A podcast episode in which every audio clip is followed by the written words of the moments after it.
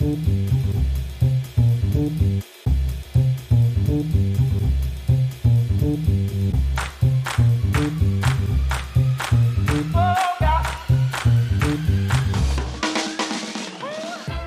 und herzlich willkommen bei Wunderbar Together Folge 54. Heute bei uns zu Gast ist Adrian Daub, direkt zugeschaltet aus San Francisco. Adrian ist Professor für vergleichende Literaturwissenschaft in Stanford und wie ich ihn im Podcast genannt habe, eine echte Buchdruckmaschine. Er hat unter anderem Bücher über das vierhändige Klavierspielen, über das Ende von Dynastien und über das Silicon Valley und die vermeintlich großen Helden der dortigen Tech-Branche geschrieben. Ich habe tatsächlich auch sein Buch gelesen, was das Valley-Denken nennt. Und darin ist Daub ziemlich kritisch gegenüber den Versprechen und den Selbstdarstellungen der großen Tech-Konzerne. Und Felix und ich wollten genau darüber auch mit ihm sprechen. Wir wollten wissen, wie blickt er als Gast, als, ja, als sogenannter Zaungast auf die großen Tech-Gründer, also Personen, wie beispielsweise Elon Musk, Steve Jobs und Peter Thiel. Gerade zu Peter Thiel hat er noch die ein oder andere Anekdote zu erzählen gehabt. Wir wollten auch wissen, entstehen die besten Ideen tatsächlich im Valley oder schaffen es die Gründer, die Ideen einfach nur besser zu verpacken und besser zu erzählen? Welche Unternehmen faszinieren ihn und welche, welche Unternehmen leben eigentlich nur noch von den Mythen? Genau darüber haben wir mit ihm sehr viel gesprochen, ausführlich gesprochen. Ich sage jetzt mal direkt rein in den Podcast und viel Spaß mit dem Autor, Podcaster und deutschen Professor Adrian Daub. Bis dann, ciao.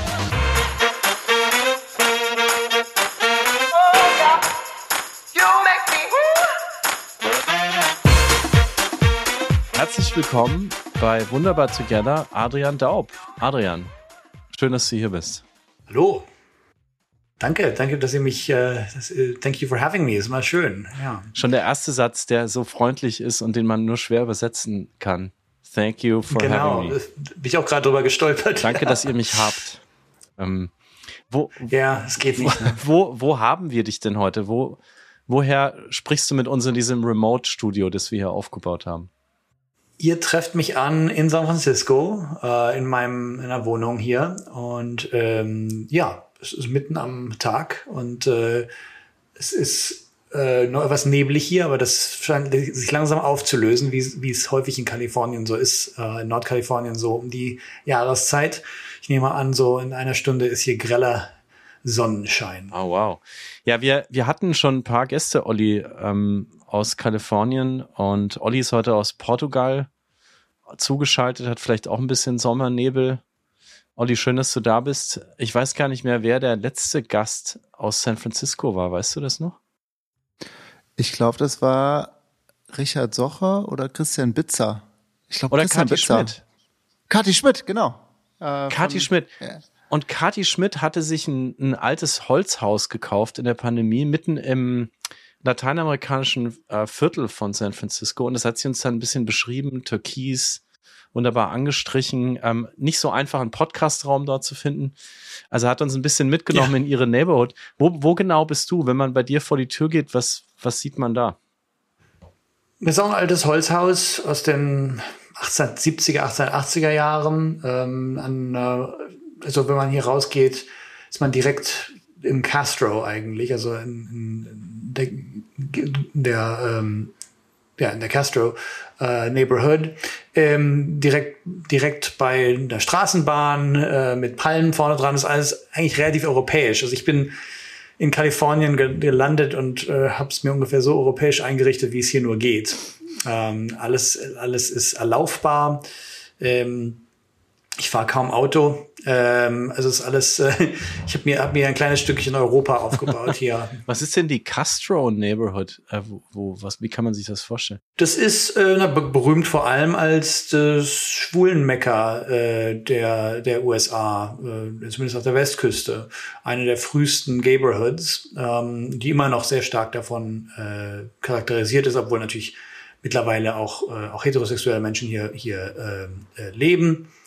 Ähm, ja, aber seit den 70er Jahren doch ziemlich stark von, von der LGBT-Community ähm, äh, geprägt. ähm, viele, also ich kann zwei Regenbogenflaggen sehen, wenn ich zum Fenster rausschaue. Also äh, nicht gerade wenig. Ähm, die, die Gehwege sind in Regenbogenfarben angemalt, also schon alles sehr, ja, äh, alles sehr auf Touristen äh, zu. Äh, zu äh, Ach, du willst damit sagen, selbst die Gayborhood, das Wort kann ich noch gar nicht, ist inzwischen so eine Art Instagram Gayborhood, sodass auch jeder wirklich sieht und fotografieren kann, äh, was, was da los ist? Oder was meinst du für Touristen gemacht? Ja, aber das war, aber das, also gut, die, die, die Gehwege sind neu. aber ähm, der Tourismus hier ist alles andere als alt. Ich meine, man redet viel über Silicon Valley, ist alles andere als neu. Also der, der, äh, man redet viel über die über die Tech-Branche in San Francisco, aber eigentlich ist Tourismus oder war vor der Pandemie immer noch die Haupteinkunftsquelle dieser wow. Stadt, äh, die auch, sag ich mal, sehr schön ist. Und ähm, äh, Castro war Teil davon. Also LGBT-Tourismus war hier sehr, sehr wichtig. Und ja, die Gehwege sind wahrscheinlich für die Instagram-Ära und Generation geschaffen, aber ähm, die Flaggen und so weiter, das war, glaube ich, das war schon 1980 so, dass man irgendwie wollte, dass, dass eben äh, TouristInnen aus anderen Teilen der USA oder aus der ganzen Welt hierher kommen und ein bisschen was einkaufen. Ähm, und, und also insofern, die, diese Neighborhood hat sich immer sozusagen auch für, für eine Außenwelt ein bisschen dargestellt. Es ist nicht, sie, ist, sie wirkt ein bisschen dörflich auf den ersten Blick, ist aber eindeutig eher, sag ich mal, dörflich wie Rotenburg, ob der Tauber dörflich ist. Ne? Also es ist für Touristen da äh, im, im, zu großem Maße. Und mal in deine Wohnung zu gehen oder in dein, in dein Holzhaus, du, wenn ich das richtig nachgeguckt habe, ähm, hast du dein allererstes Buch geschrieben oder deine allererste große wissenschaftliche Arbeit über vierhändiges Klavierspiel. Ist das, das, ist das korrekt? Fand ich großartig. Äh, wie spielst du selbst zu Hause vierhändig Klavier? Ähm, mittlerweile ja, aber ich habe das damals geschrieben. Ich bin von Hause aus Chillist und habe mich für das Thema interessiert und habe gesagt, dann muss ich jetzt halt wirklich, ich hatte ein bisschen mal Klavierunterricht ge gemacht, habe es dann aber wieder aufgegeben und habe es dann für das Buch nochmal gelernt. Was aber, sag ich mal, meinem Vergnügen des Klavierspiels doch einigermaßen einen Riegel vorgeschoben hat. Ich habe es sehr stark eben für die als Teil der Forschung nochmal gelernt ähm, aber ich habe ein Klavier hier und ich setze mich auch mal wieder ganz gern dran. Mittlerweile spiele ich endlich mal ab und zu vierhändig mit meiner kleinen Tochter, die allerdings, sag ich mal, eher auf die Tasten haut. Aber ich versuche eben zu begleiten und sie haut dann ziemlich wild ähm, wild drauf oder setzt sich drauf. Sie spielt jetzt halt gerade sehr gerne mit ihrem ja. Po. Ähm, es klingt jetzt nicht so, dass es in mein in die Sequel meines Buches rein sollte. Aber ähm, ja, ich spiele mehr vierhändig, als ich es sonst je in meinem das Leben getan zwei habe. Zwei Backenklavier, das kenne ich auch von, von meinen Kindern. Genau. Olli und ich haben auch kleine Kids. Ähm, äh, wie, wie, wie alt ist deine Tochter, wenn ich fragen darf? Die ist jetzt fast 20 Monate. Oh, wow. Also okay. ein Pandemie, ja, Pandemie-Baby, ja. Cool. Olli, das gleiche äh, hilf mir. mir kurz. Ja, ja. Da bist du nah dran, ah, ja. oder? Ja, ein bisschen, bisschen äh, mehr. Ich glaube so äh, ich muss, 28 Monate? 29 Monate bin ich. Ah, oh, wow. Also einen Tag wirklich vor dem Lockdown geboren, ist meiner. Ähm, wow. ist bei dir, äh, dein, dein Kind ist in, in San Francisco geboren oder in Deutschland? In Oakland. In Oakland. Okay. Ähm, cool. Ja. Ähm, und äh, aber ja, äh, war bisher erst dreimal in Deutschland, glaube ich. Ähm, was, was bei der Pandemie eigentlich gar nicht mal so wenig ist, aber ich sag mal so, die ersten zwei Mal ging es super gut und im dritten Mal haben wir jede Meile der 6000 Meilen, die es nach Deutschland ist, äh, gespürt. Oh, no. ähm, sie hat wirklich äh, die, den ganzen äh, Jet in Atem gehalten und seitdem, seitdem denke ich immer, ach, ist ja nicht schlimm, noch mal ein paar Monate zu warten und mal zu gucken, wie es wird. ähm, ja. Also eine meiner prägendsten Erinnerungen ist äh, tatsächlich Kotzen kurz nach dem Start, wo man dann eigentlich noch ja. sitzen muss und noch angeschnallt ist, aber man hat gleichzeitig, man hat jetzt die Wahl, entweder werden alle mit einbezogen oder man, man verletzt die Regeln und springt in die Toilette. Ähm, das war so eine meiner prägenden Erlebnisse. Was äh, kannst du uns noch mal auf die 6000 Meilen mitnehmen, von denen du jede gespürt hast? Was war da so das Highlight? Ja, es war genau das. Also wir, wir haben, ich muss dazu sagen, wir haben wir waren sehr, sie hat uns sehr verwöhnt. Sie hat uns in eine in Sicherheit gewogen.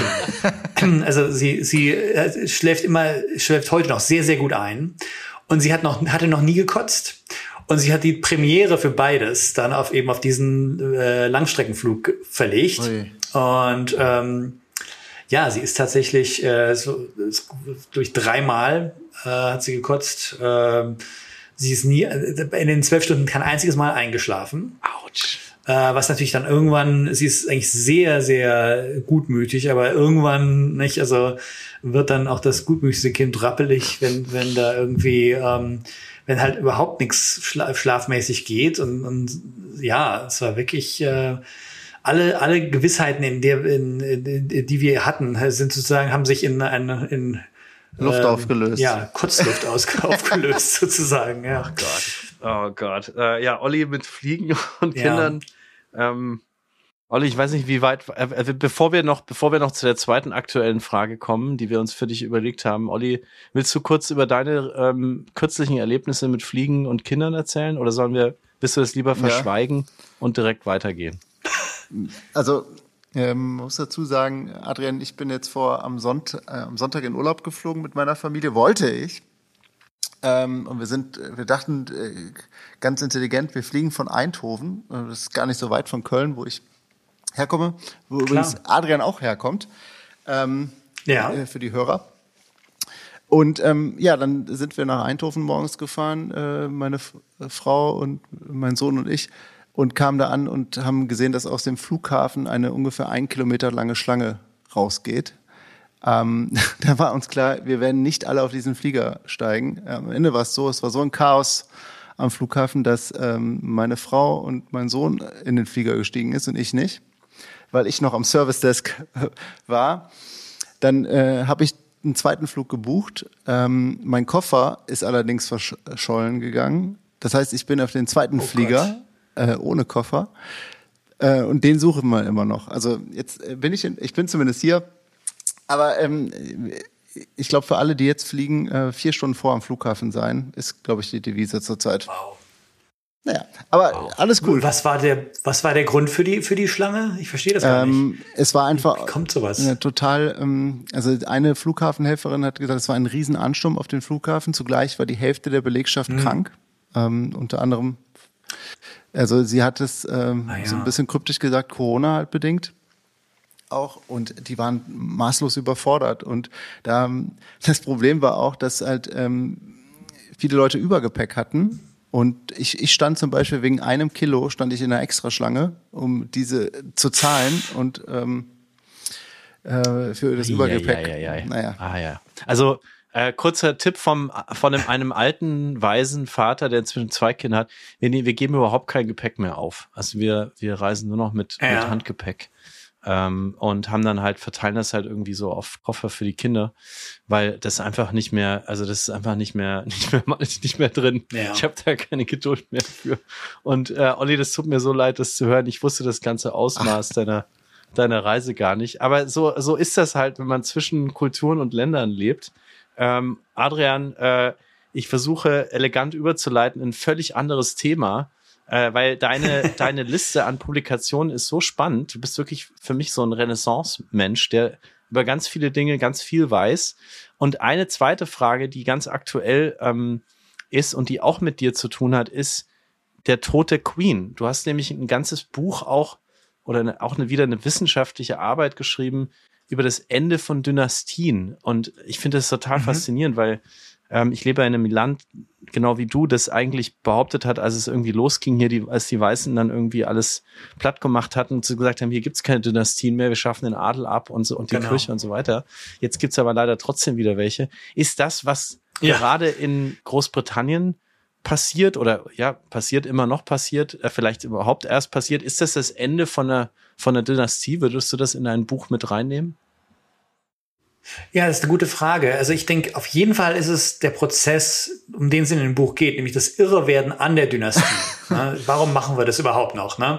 Und es geht tatsächlich bei mir weniger ums Ende, sondern wirklich um das Ende der Dynastie als Denkfigur. Das heißt, man kann natürlich trotzdem weiterhin Dynastien haben, aber man versteht nicht mehr genau, wie man das macht. Und wie du gesagt hast, in den USA, man erkennt, man, man entdeckt in ihnen weniger ein Garant von Kontinuität und Stabilität, ne, wie noch so bei Edmund Burke zum Beispiel, sondern eher als Pathologie, dass man sagt, wie kann das sein, dass wir das noch machen, dass wir das noch haben? Und ich habe so ein bisschen das Gefühl, dass das so ungefähr auch der Diskurs zumindest in vielen Mitgliedern des Commonwealth ist, vielleicht weniger in England selber, aber ähm, das ist so ein bisschen mein Eindruck, dass da tatsächlich ähm, ja dieses Irrewerden vorliegt, dass man wirklich das Gefühl hat, die, die ähm, fragen sich, bra äh, brauchen wir den ganzen Scheiß noch? Ne?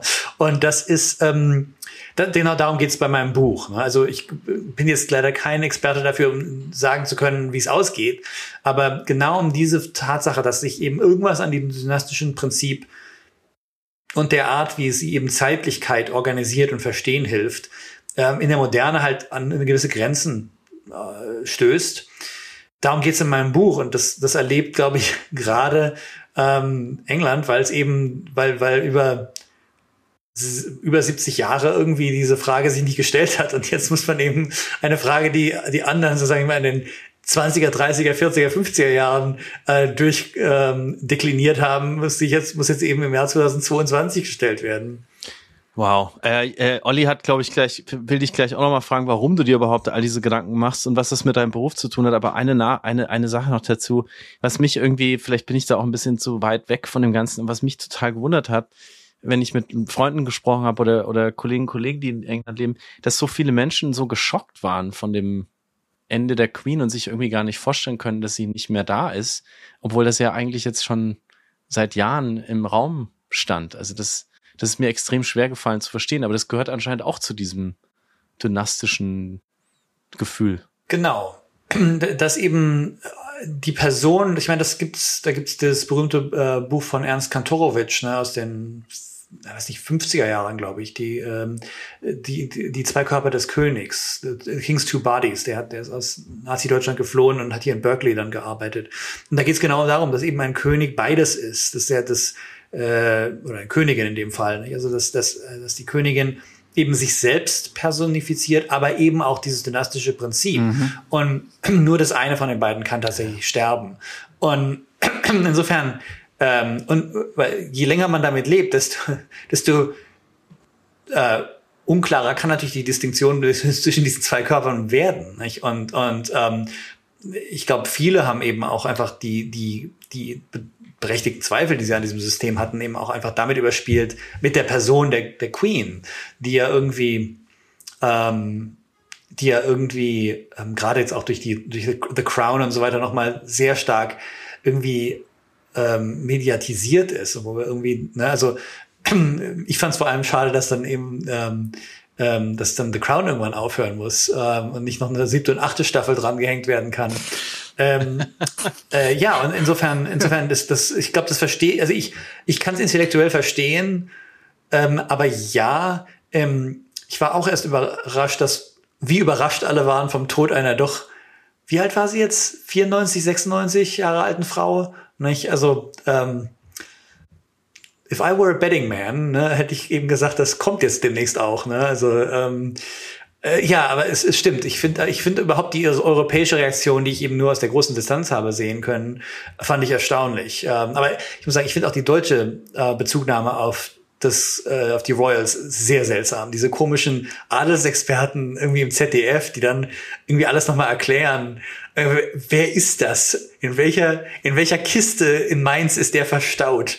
Ähm, ich ich verstehe es. Also alles an dieser Institution ist strange, aber das ist das gehört eben auch zum dynastischen Prinzip dazu, dass es eben das Antimoderne oder Unmoderne in uns allen irgendwie nochmal aktiviert. äh, und entweder findet man das schön und, und ähm, zieht sich halt noch mal eine Sissy-Serie rein oder man findet es schrecklich und, und, und ähm, äh, ja, und versteht's halt von, versteht's Ich finde nicht. auf jeden und Fall, ich muss sagen, ich bin Adelsexperte ja. im ZDF zu sein, absolut erstrebenswerter.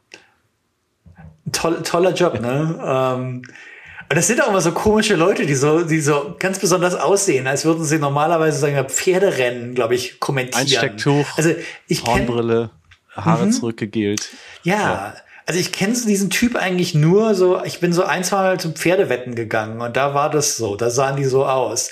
Wo man so, äh, vielleicht noch so, also entweder so Paradiesvogelmäßig, so ein bisschen, ne, wenn Alfred Biolek irgendwie CSU-Wähler wäre oder sowas. Oder dann doch schon mit Schmissen und dass man sagt, ich muss hier weg, so ungefähr. Also ich weiß es nicht so genau. Von Alfred Biolek zurück zu dir, ähm, Adrian. Ja. Olli hat sie dich ja aufgetrieben. Ja, die Queen ist übrigens 96 Jahre alt geworden. Ich habe gerade nachgeguckt. 96 Jahre, ja. genau. Mhm. Olli, du hast Adrian ja. aufgetrieben, ähm, was bei vielen unserer Gäste so ist. Du kommst irgendwann um die Ecke Meistens schickst du mir eine WhatsApp ähm, spät nachts ähm, und sagst, diesen Mensch, der gehört zu den coolsten Deutschen in den USA, den müssen wir unbedingt einladen und dann geht die Jagd los. Wie hast du, ähm, wie hast du Adrian gefunden, Olli? Tatsächlich in einem, in einem YouTube-Video von SRF habe ich, da, da, hast du eine Stunde ah. ein Interview gegeben. Ich fand es hochspannend. Ähm, der, der nette Mann hat dich total gelöchert über das Silicon Valley und ich habe gesagt, und wir hatten irgendwie so eine Silicon Valley, ich sag mal, einen Monat, wo wir ganz viele Leute da hatten und ich habe gesagt, das, das muss der nächste Gast sein, weil ähm, wir natürlich viele Leute aus dem Valley hatten und wir kommen ja gleich äh, sicherlich äh, dran vorbei, die ähm, im Silicon Valley groß geworden sind und da Karriere gemacht haben und auch sehr pro sind. Ähm, und das war bei dir halt anders und das fand ich total spannend. Deswegen ähm, habe ich gesagt, Felix, ähm, und dann kam, in, muss ich äh, kleinen Shoutout machen an äh, meinen äh, Freund Matze Hilscher, der übrigens auch öfters hier in Portugal ist. Der hat dann zu, zur gleichen Zeit den Adrian auch in seinem Podcast gehabt bei Hotel Matze. Ja, das war sehr schön. Äh, vor Ort sogar. War richtig, ich war, im, ich war Gast im Hotel sozusagen. cool. Gen genau, und jetzt, jetzt musst du einmal ganz kurz äh, uns erklären, äh, Felix und mir, die lange nicht mehr in der Uni waren. Ich habe selbst Kommunikationswissenschaft studiert, aber ich habe gesehen, du bist Professor für vergleichende Literaturwissenschaft in Stanford. Ich will wissen, was bedeutet das und womit beschäftigst du dich gerade intensiv? Ich muss dazu sagen, ich bin, ich habe Literaturwissenschaft studiert, bin dann Professor der Literaturwissenschaft geworden, also mein, ich habe keinen Außenblick darauf. Ich kann, ne, das ist wie die alte Philosophiefrage, what is, what is it like to be a bat? Ich kann nur, ich kann nur sozusagen ähm, nur ich sein. Äh, insofern, wenn ich also die Frage nicht richtig beantworte, sagt mir bitte Bescheid, wie ihr das gemeint habt. Mhm. Aber ähm, äh, ja, also ich, ich unterrichte ähm, vor allem, sag ich mal, deutsche Kultur- und Literaturgeschichte, 18. Jahrhundert bis heute eigentlich meiner eigenen Arbeit bin ich spezialisiert, also meiner wissenschaftlichen Arbeit bin ich eigentlich aufs 19. Jahrhundert spezialisiert. Aber mittlerweile ist die Germanistik an einer Uni wie Stanford so klein geworden, dass sozusagen, dass wir einfach covern müssen, was geht, nicht, was die Studis halt gerne möchten. Mhm. Ähm, gleichzeitig bin ich eben in der Komparatistik. Das heißt, ähm, der, oh, es fährt gerade ein Cable Car vorbei, das tut mir Sehr leid. Ähm, Komparatistik, das heißt also, ich mache vergleichende Literaturwissenschaft auch. Das heißt, die meisten meiner Vorlesungen und, äh, und ähm, Seminare sind tatsächlich auf Englisch. Ähm, und äh, ich äh, und ich leite darüber hinaus noch ein Institut für Genderstudien. Also das heißt, viele meiner Kurse sind ähm, sind befasst mit mit äh, Gendertheorie, Queer Theory, solche Sachen. Und jetzt, jetzt musst du mir helfen bei deiner Forschung, ähm, auch in dem Bereich, du, du forschst ja auch in dem Bereich, so wie ich das gelesen habe. Mhm. Was erhoffst du zu finden oder auf welcher befindest du dich auf der Suche nach einer äh, bestimmten wissenschaftlichen Erkenntnis oder ähm, was erhoffst du zu finden? Bei, bei welcher Forschung? Bei der, also generell in der Literaturwissenschaft. Ja, also in der Literaturwissenschaft faszinieren mich immer eigentlich drei Fragen. Erstens, äh, das Verhältnis der verschiedenen Kunst- und Literaturgruppen untereinander im 19. Jahrhundert. Äh, nicht also, wo es so viele Mischformen gibt und wo so viele und der Medien, die heute unser Leben bestimmen, eben, sag ich mal, Formen angenommen haben. Also die Art, in der die Oper und das Konzerthaus langsam den, dem Kinosaal äh, sozusagen äh, vorgearbeitet haben. Äh, zweitens die, die Frage der Medien und der Zirkulation und dadurch kommt natürlich auch ein Teil meiner Faszination von Silicon Valley mhm. dazu. Also ich habe jetzt gerade ein Buch fertig gemacht, äh, das ist gerade erschienen bei Oxford University Press, äh, über die Ballade. Nicht? Und da hat mich fasziniert, Literatur, mit der sich Literaturwissenschaftler eigentlich nicht, ähm, äh, nicht befassen, aber eben, dass die sozusagen im Alltagsleben der Menschen bis vor kurzem noch ziemlich klar verankert war. Das heißt, dass eben Leute ähm, so Sätze wie ähm, der König sprach, der Knabe lief oder sowas einfach noch so nicht. Also gerade von Großeltern kannte man das noch, dass die sowas einfach hergesagt haben, was natürlich, sag ich mal, bei, bei ganz wenigen Stücken von Literatur passieren würde, dass man einfach mal so zufällig oder fast ohne es zu wissen Literatur zitiert. Ähm, und das hat mich eben fasziniert, das ist eine Frage, die mich sehr fasziniert hat. Das ist beim vierhändigen Klavierspiel ja ähnlich. da hat mich nicht nur die Praxis äh, selber fasziniert, sondern eben auch die Tatsache, dass das die Möglichkeit war, der im 19. Jahrhundert, wenn man irgendwo JWD gewohnt hat, dass man sich den, die neue Brahms-Symphonie so erschließen konnte. Nicht? Also in die Stadt fahren und das vom Orchester hören war vielleicht nicht drin, aber vierhändigen Auszug finden und sich mit einem Freund, einer Freundin hinsetzen und das mal durchspielen, das ging ja. Das war die LP fürs 19. Jahrhundert. Mhm. Also das sind so Fragen, die mich sehr, die mich sehr faszinieren. Und das dritte ist eben die Frage von Gender, weil all diese Praktiken im 19. Jahrhundert eben Genderkonstruktionen ähm, plausibilisiert haben, würde ich sagen. Also nicht, dass es sie geschaffen hat, sondern dass das, was wie die Vorstellung, wie Frauen angeblich na natürlicherweise sein sollten oder was natürlicherweise Männlichkeit ausmachte, war ganz stark ähm, kodifiziert durch ähm, mhm. durch ähm, musikalische Praktiken, durch Medienpraktiken, wer was las, wer wie sang, wer wie Klavier spielte, wer wo Klavier spielte, wer komponieren durfte, wer nicht, wer was komponieren durfte und so weiter und so weiter und so weiter. Und also die, diese Frage von Gender ist eben auch immer mit drin. Wow. Aber jetzt mal, um in die Diskussion in Deutschland einzugreifen, ähm, nicht, dass ich jetzt hier der äh, der allerbelesenste bin, aber was ich doch mitbekomme aus New York, äh, Olli, ist, dass dort ja in, in Deutschland ja gerade sehr, sehr viel gestritten wird über Gendern in der Sprache. Ähm, und sich da auch Lager gegenüberstehen. Die einen sagen, das wird erzwungen, die anderen sagen, das heißt erzwungen, es ist schon längst passiert. Ähm, wie, wie geht's dir denn als Literaturwissenschaftler, der genau das zum, äh, sogar zu, wenn ich das richtig verstehe, Ziel seines Instituts äh, mitgemacht hat. Wie geht's dir damit? Was empfiehlst du denn aus der, von der Westküste aus in Richtung Heimat? Wie soll man deiner Meinung nach mit dem Thema umgehen? Ich glaube, also ich kann, ich vielleicht sage ich, spreche ich nicht mal als Genderhistoriker, sondern als Historiker und sage einfach mal, naja, die Deutschland hat eine sehr lange Tradition, sich über jede Sprachneuerung aufzu, aufzuregen. Also ich kann mich noch an die Rechtschreibreformen ich erinnern ne? und so weiter und so weiter. Nicht? Ähm, also äh, insofern, ähm, ich, ich mache einfach, ich mache die Sachen immer mit. Wenn Word mir vorschlägt, ich soll so schreiben, schreibe ich es halt so. Ähm, ich habe äh, da ehrlich gesagt, I don't have a dog in that fight, das ist mir einigermaßen wurscht. Was mich eben bei, die, bei der derzeitigen, ich würde fast sagen, moralischen Panik über das Gendern wirklich äh, eben äh, übel aufstößt, ist eben die ähm, ist eben die Tatsache, dass es so eindeutig mit einem politischen, äh, mit, einer, mit politischen Fragen und mit Forschungsfragen ähm, verquickt wird, dass es einfach mit denen verwischt wird. Das heißt, ähm, ich, ich halte die, die Zielsetzung in der Sprache gendergerechter vorzugehen total für gut. Ob das Gendern jetzt die perfekte, das perfekte Mittel zum Zweck ist, das kann ich nicht beurteilen. Das können Sprachwissenschaftler besser. Ähm, aber ich finde, aber es ist doch auffällig, dass die Debatte über das Gendern in Deutschland häufig nicht mhm. ähm, wirklich, dass es da nicht wirklich nur um Sprachpraktiken geht, sondern darum, dass man äh, LGBT-Personen, insbesondere Transpersonen, äh, dass man Menschen, die sich nicht mit, äh, mit äh, traditionellen heterosexuellen Mustern sozusagen identifizieren, dass man deren, denen ihre Existenz sozusagen abspricht und sagt, na, also was, Stichwort Identitätspolitik. Und wo es mir, eben wirklich sehr nahe geht, ist, dass häufig auch ganze Forschungszweige delegitimiert werden. Nicht? Also ich schreibe seit ach, acht, neun Jahren für deutsche, für das deutsche Feuilleton.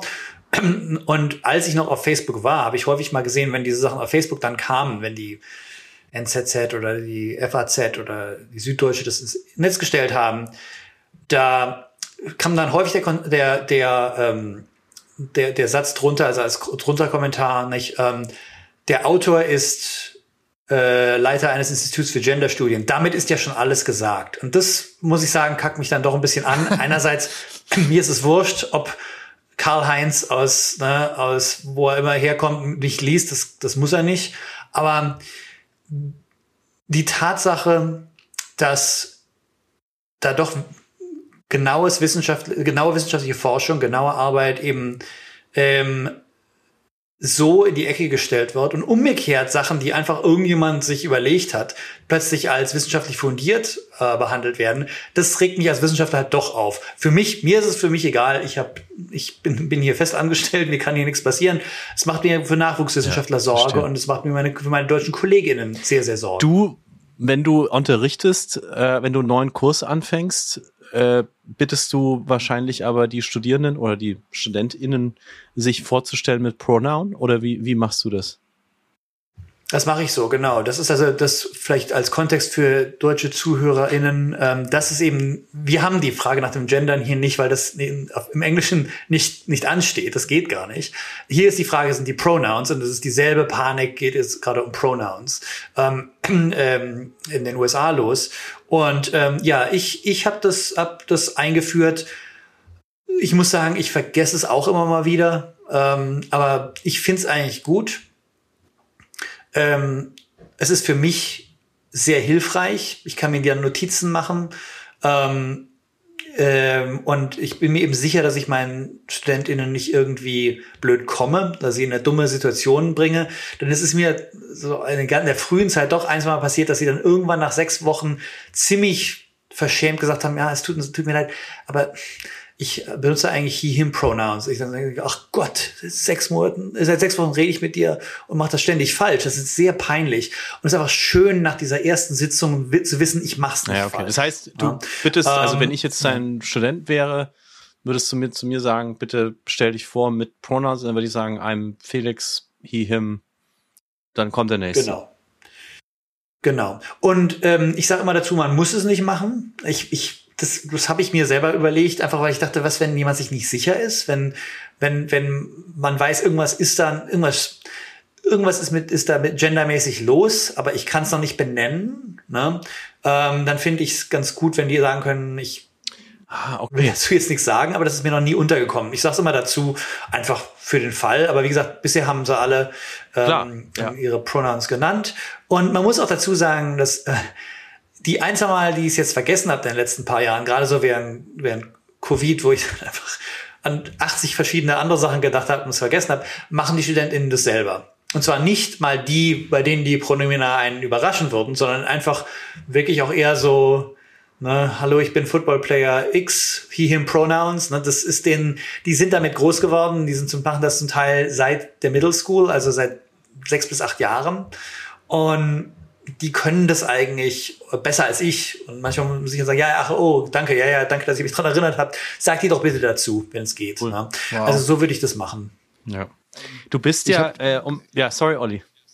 Nein, nein, ich, ich, für die, für die Hörer wollte ich, ich habe die Frage natürlich mit der vergleichenden Literaturwissenschaft auch gestellt, weil wenn man sich so anguckt, du bist ja eine richtige Buchmaschine. Du hast so viele Bücher in den letzten äh, Jahren äh, rausgebracht und all diese Bücher haben eigentlich also nicht finde ich jetzt auf den ersten Blick. Ich habe nicht, in, ich habe gerade das das das letzte, äh, ähm, was das Silicon äh, Valley denkt oder denken nennt, ähm, habe ich sehr viel reingelesen.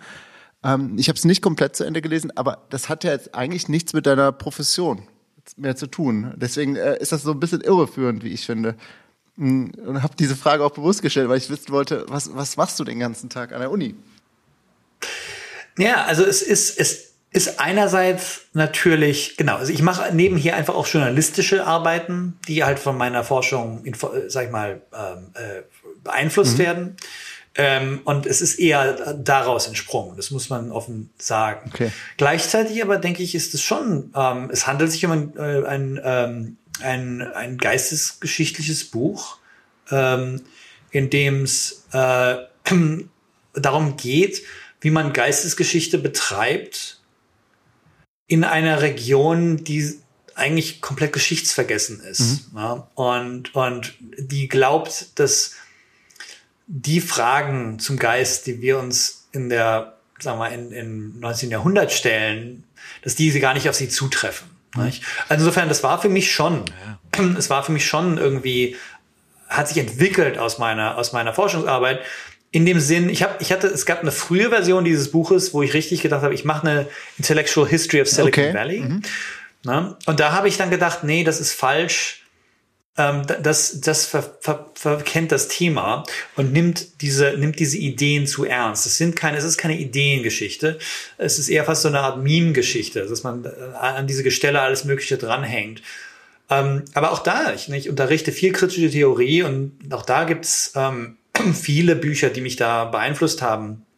Also ich habe, also ein, ein ähm, ein Text, der mich sehr stark beeinflusst hat in diesem Buch, war äh, Theodor Adornos Jargon der Eigentlichkeit, was genau dasselbe leisten möchte für den, für den heideggerianischen Existenzialismus. Der sagt, das ist eigentlich keine gute Philosophie. Hier ist es mal als Jargon analysiert. Und so ähnlich habe ich dann beschlossen, mache ich das auch, habe ich wollte ich es auch machen. Also das gelungen ist, das steht auf einem anderen Blatt. Ich glaube nicht, dass ich, dass ich es Teddy Adorno habe nachmachen können, aber es kam schon, sag ich mal, alles ziemlich stark aus meiner, aus, aus meiner Beschäftigung mit der deutschen Geistesgeschichte äh, heraus. Du hast ja auch gerade gesagt, dass, dass du ähm, das deutsche Schwinden siehst an der Uni in Stanford. Da habe ich kurz, bin ich kurz erschrocken weil normalerweise erwartet man ja immer, ja, Deutschland, USA, das ist, das hängt alles so sehr zusammen. Also wenn, dann wird er investiert darin, dass die Menschen hier äh, sich Deutschland annähern und vielleicht mehr Sprachen lernen.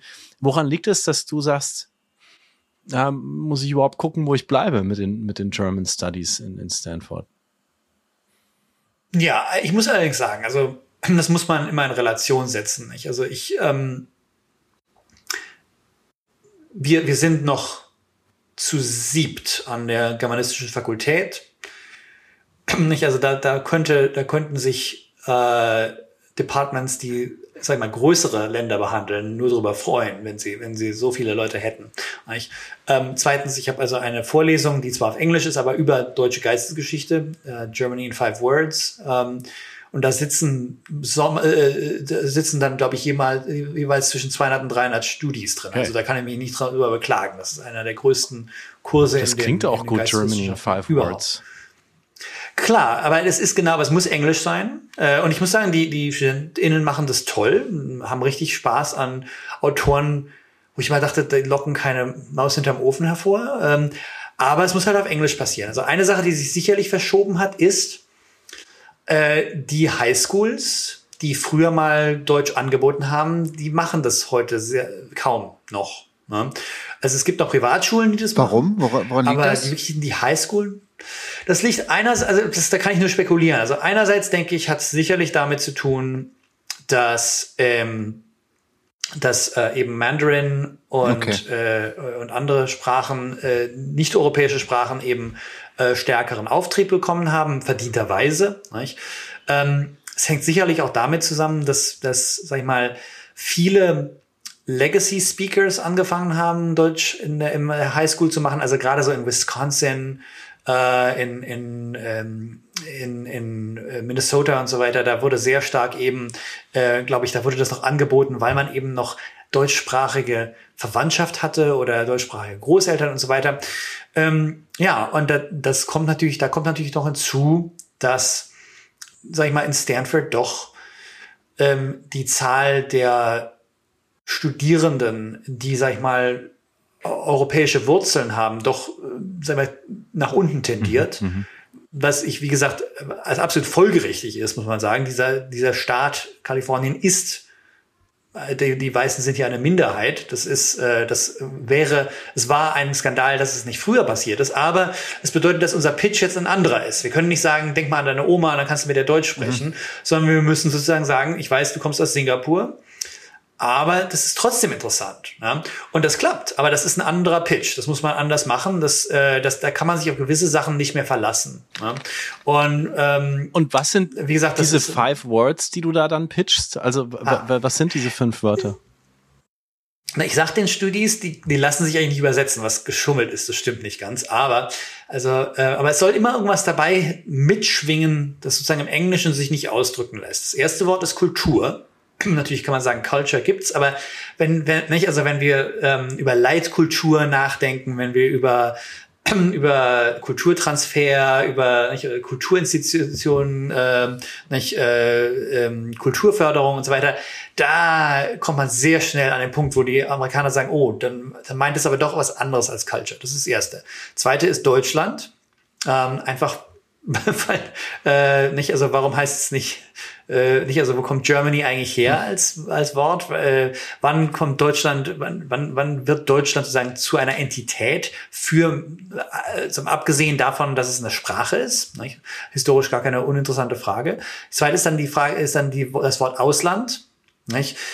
Das gibt's ja, sag ich mal, in gewissen englischsprachigen Regionen, also zum Beispiel der Outlander im, in Schottland, mhm. nicht? Äh, aber ich glaube nicht, dass das, dass das Englische eigentlich eine Bezeichnung für Ausländer kennt. Und das ist ja auch so ein Wort, das ähm, bei dem da wird amerikanischen StudentInnen sehr schnell sehr schummrig, wenn die merken, was damit wirklich gemeint ist. Also dass wenn dass, dass viele, ähm, sag ich mal, äh, Deutsche, ähm, die äh, Fritz oder Paula heißen, ähm, dass die da manchmal eben an Menschen denken, wenn sie Ausländer sagen, die deren Großeltern in Deutschland geboren sind. Nicht? Äh, und äh, das ist schon was, was für eine, eine doch durch Immigration stark äh, gezeichnete Gesellschaft wie die USA äußerst seltsam ist. Nicht? Also das ist mein drittes Wort. Das vierte ist dann wirklich unübersetzbar, das ist Vergangenheitsbewältigung.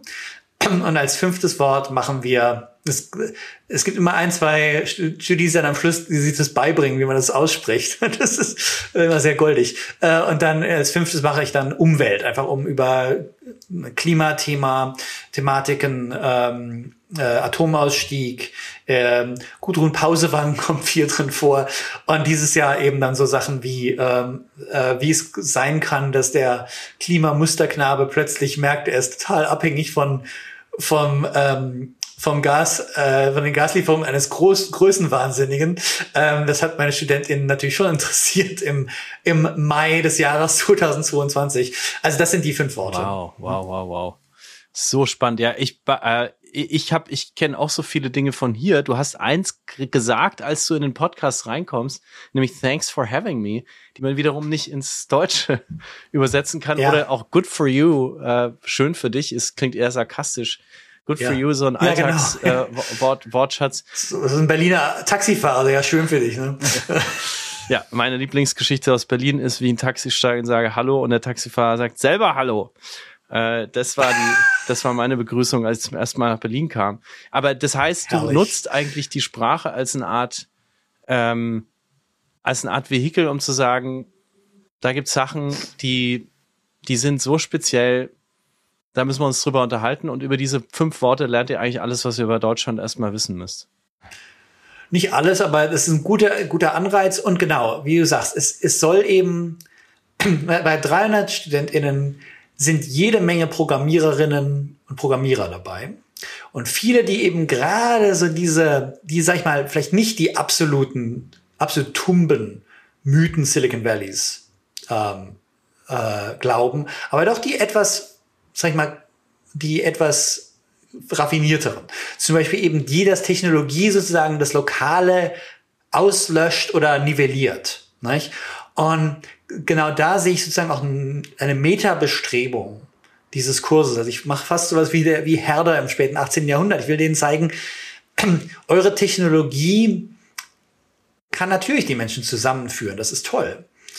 Aber lasst euch bitte nicht einreden, dass dadurch die genaue Beschäftigung mit der Kultur und der Sprache von anderen Menschen und mit eurer eigenen, wenn sie nicht mit der kalifornischen Anglo-Kultur identisch ist, der ja, sag ich mal, Silicon Valley entspringt, ähm, dass, dass das irgendwie daran aufgeht. Ihr müsst euch weiterhin damit beschäftigen. Diese, nicht, und wie, es ist gefährlich, wenn wir so tun, als würde jetzt, wo wir ja eh alle auf Facebook sind, so ungefähr, ähm, nicht, ähm, ähm, als würden wir alle über dasselbe reden. Nicht?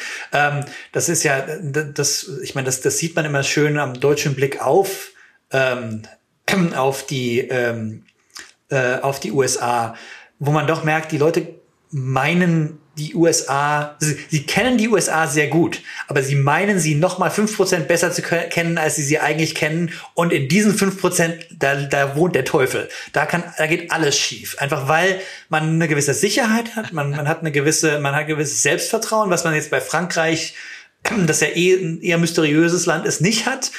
Und dann haut man so Thesen raus, wo man sagt, oder jeder, der hier wohnt, sagt, oh nein, nicht? Wo man, ähm, also äh, eine Studentin hat mir mal gesagt, ja, wieso reden die Deutschen immer von Shitstorm? So, ja, genau, gute Frage. Warum eigentlich? Nicht? Ähm, das ist das ist nicht. Warum sagen die Handy? Nicht, ja. äh, ähm, also ja. als jemand, der jetzt zehn Jahre hier lebt, ist, ich habe so oft erlebt, dass wir hier Besuch bekommen aus aus Deutschland. Er steht hier auf der Schwelle, ist komplett aus seiner Komfortzone raus, fängt dann aber am ersten Abend erstmal an, uns den Amerikaner an sich und Amerika an sich zu erklären. Genau. Und immer immer wieder ähm, wundern wir uns, ähm, warum das so ist. Aber es gibt irgendwie so eine ganz tiefe emotionale Verbundenheit, die das, die das rausbringt. Und ich habe gerade richtig, ich krieg gerade richtig Lust auf Vorlesungen bei Professor Daub, Olli. Ich, bevor ich jetzt hier zu weit abschweife, gebe ich mal zu dir rüber. Ich, ich wir, der ähm, Adrian, du musst wissen, Felix und ich schreiben immer äh, so ein Google Docs und wir recherchieren, recherchieren und oftmals ähm, gucken wir natürlich auch mal bei Wikipedia vorbei oder kommen auf Quellen. Ähm, und nicht immer alles ist richtig, was, was wir da finden im Netz, weil auch viel Bullshit im Netz steht, das, das weißt du besser als wir. Ähm, jetzt haben wir herausgefunden, du bist im Sommer 2008 in Silicon Valley gekommen. Stimmt das? Das stimmt, ja. Ah, meine Wikipedia-Seite ist sehr genau. Ich hab, weiß nicht, wer die angelegt hat. Ähm, aber äh, ja, irgendwer hat genau hingeschaut. Ich war, also ich habe jetzt, ich hab jetzt einen Monat nicht mehr drauf geguckt, aber irgendwer hat sie mir mal geschickt gesagt, kann ich das benutzen für so eine Einleitung oder sowas? Und ich gesagt, ja, alles stimmt alles, glaube ich. Sehr gut. Sehr gut. Ähm, äh, was, was uns interessiert ist, wann, weil du interessierst dich ja schon und das, was man über dich findet, ist einfach sehr viel Tech. Und wann hast du zum ersten Mal gemerkt, dass dich die Tech-Szene so fasziniert? Ja, also wirklich erst, als ich dann 2008 hierher kam. Also da, aber eben nie als Selbstzweck. Also ich benutze Technologie sehr gerne. Ich habe viele Freunde, die in dieser Branche arbeiten. Aber ähm, 2008 war halt so ein Moment. Also ich habe New York verlassen. Ich kam aus New York mhm. hierher. Mhm ich behaupte immer noch, mein Mann sagt immer, das sei erfunden, aber ich behaupte immer noch, ich sei an dem Tag losgeflogen, als die Lehman Brothers kollabiert sind. Also das war der Moment, als der amerikanische Traum verbunden mit dem Eigenheim wirklich, sag ich mal, einen Schlusspunkt erlebt hat, von dem er sich ja bisher noch nicht erholt hat. Und man kam hierher und plötzlich war das, war das Grollen der kollabierenden Weltwirtschaft ganz weit weg. Und man merkte, und, und irgendwie merkten alle, ja, hier, komisch, wir sind ausgenommen davon. Mhm. Wir leben hier auf der Insel der Glückseligen, die den, dem, dem, der, der, äh, der Immobilienbranche geht's weiter gut. Unsere Unternehmen machen weiter Profit. Arbeitslosigkeit gibt's eigentlich auch keine. ähm, die Reichen werden reicher, die Armen werden ärmer. Ähm, ne, Normal. war Business as usual. Und das hat mich eben damals, allein da, damit dadurch hat es mich stark fasziniert, eben weil, weil ich merkte, die, die Weltgeschichte schien in eine Richtung zu äh, zeigen und Silicon Valley kreuzte das einfach irgendwie. Und gleichzeitig war das eben auch der Moment, in dem der Blick aus Europa eben ganz stark von Silicon Valley gefesselt wurde. Ähm, das war vorher, glaube ich, noch nicht so gewesen. Das war wirklich so der Moment, weil es eben, sag ich mal, die einzige wirklich noch wirklich prickelnde Geschichte, die der Kapitalismus dann von sich erzählen konnte, ab 2008, 2009. Ne?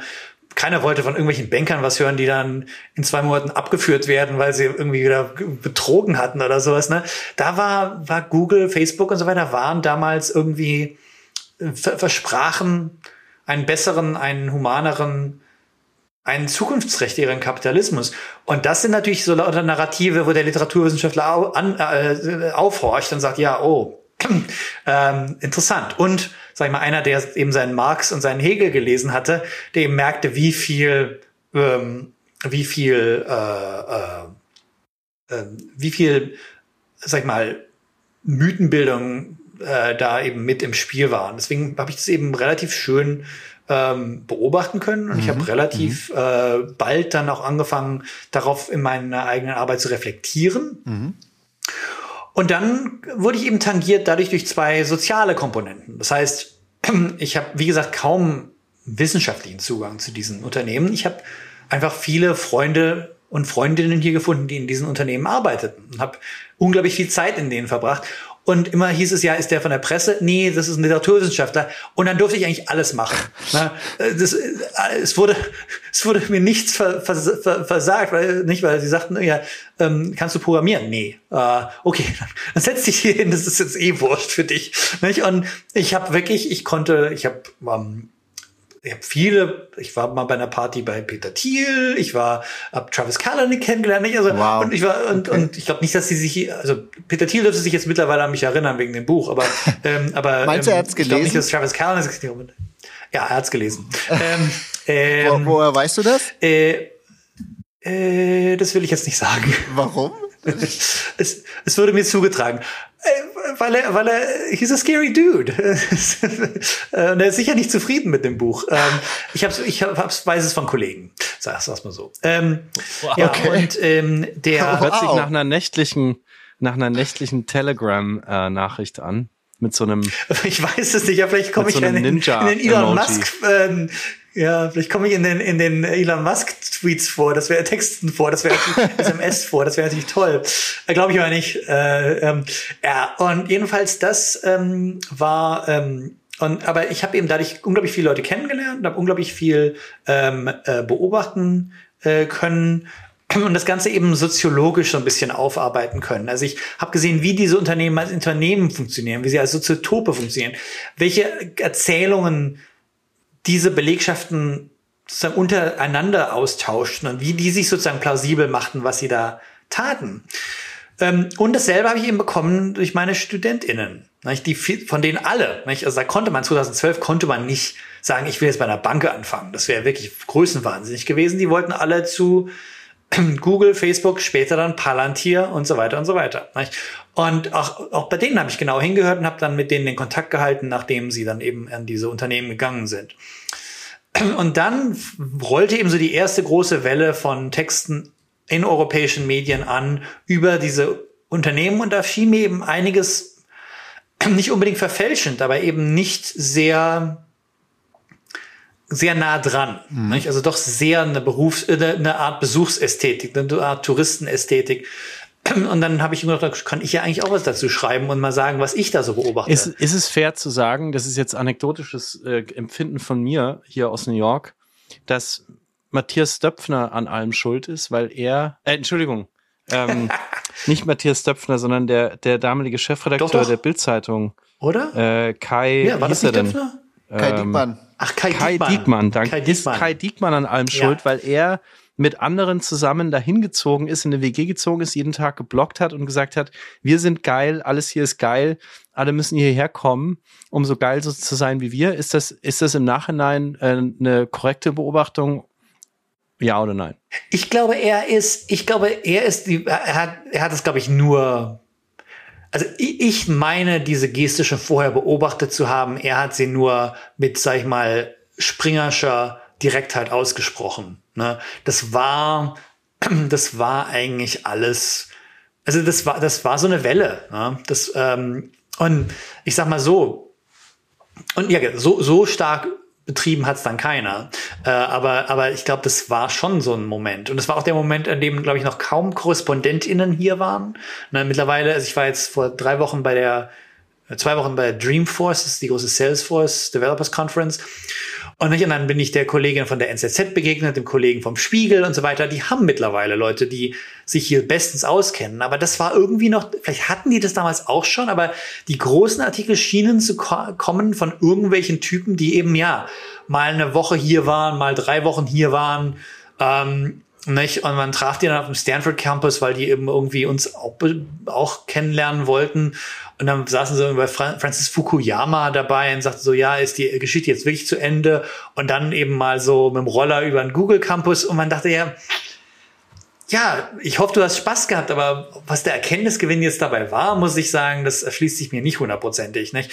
Und äh, genau da habe ich dann eben sozusagen meine Nische entdeckt, in der es eben nicht darum ging, irgendwie groß mhm.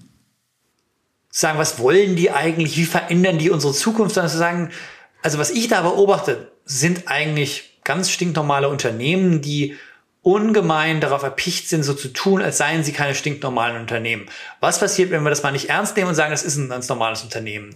Und ich habe dann wirklich einfach mir Fragen gestellt, die, glaube ich, die mir Spaß gemacht haben. Also um ein Beispiel zu nennen, das war relativ spät in meiner, in meiner mhm. journalistischen Beschäftigung mit Silicon Valley. Ähm, ein Redakteur hatte mich angefragt, ob ich mal was machen könnte über Religion in, in den, in den, in der, im Silicon Valley. Wie denkt eigentlich, nicht? Also wie denkt Facebook, wie denkt Twitter über Religion nach? Spannende Frage. Und, und die, genau, spannende Frage. Und die wollten, glaube ich, die, man wollte irgendwie, dass ich was sage von, was hat Mark Zuckerberg über die Rohingya gesagt und sowas. Und ich habe gedacht, naja, Moment, was machen eigentlich die Belegschaften damit? Was machen die Leute, die die Algorithmen programmieren müssen? Und da habe ich zwei Freunde bei Facebook angeschrieben, habe gesagt, ja, ähm, fällt euch dazu das ein? Die sagten, ja, wir haben ja so ein, wir haben einen Prayer Room auf unserem, auf unserem äh, in unserem Gebäude. Mhm. Äh, ich weiß nicht, wer da hingeht, aber es ist ein Prayer Room.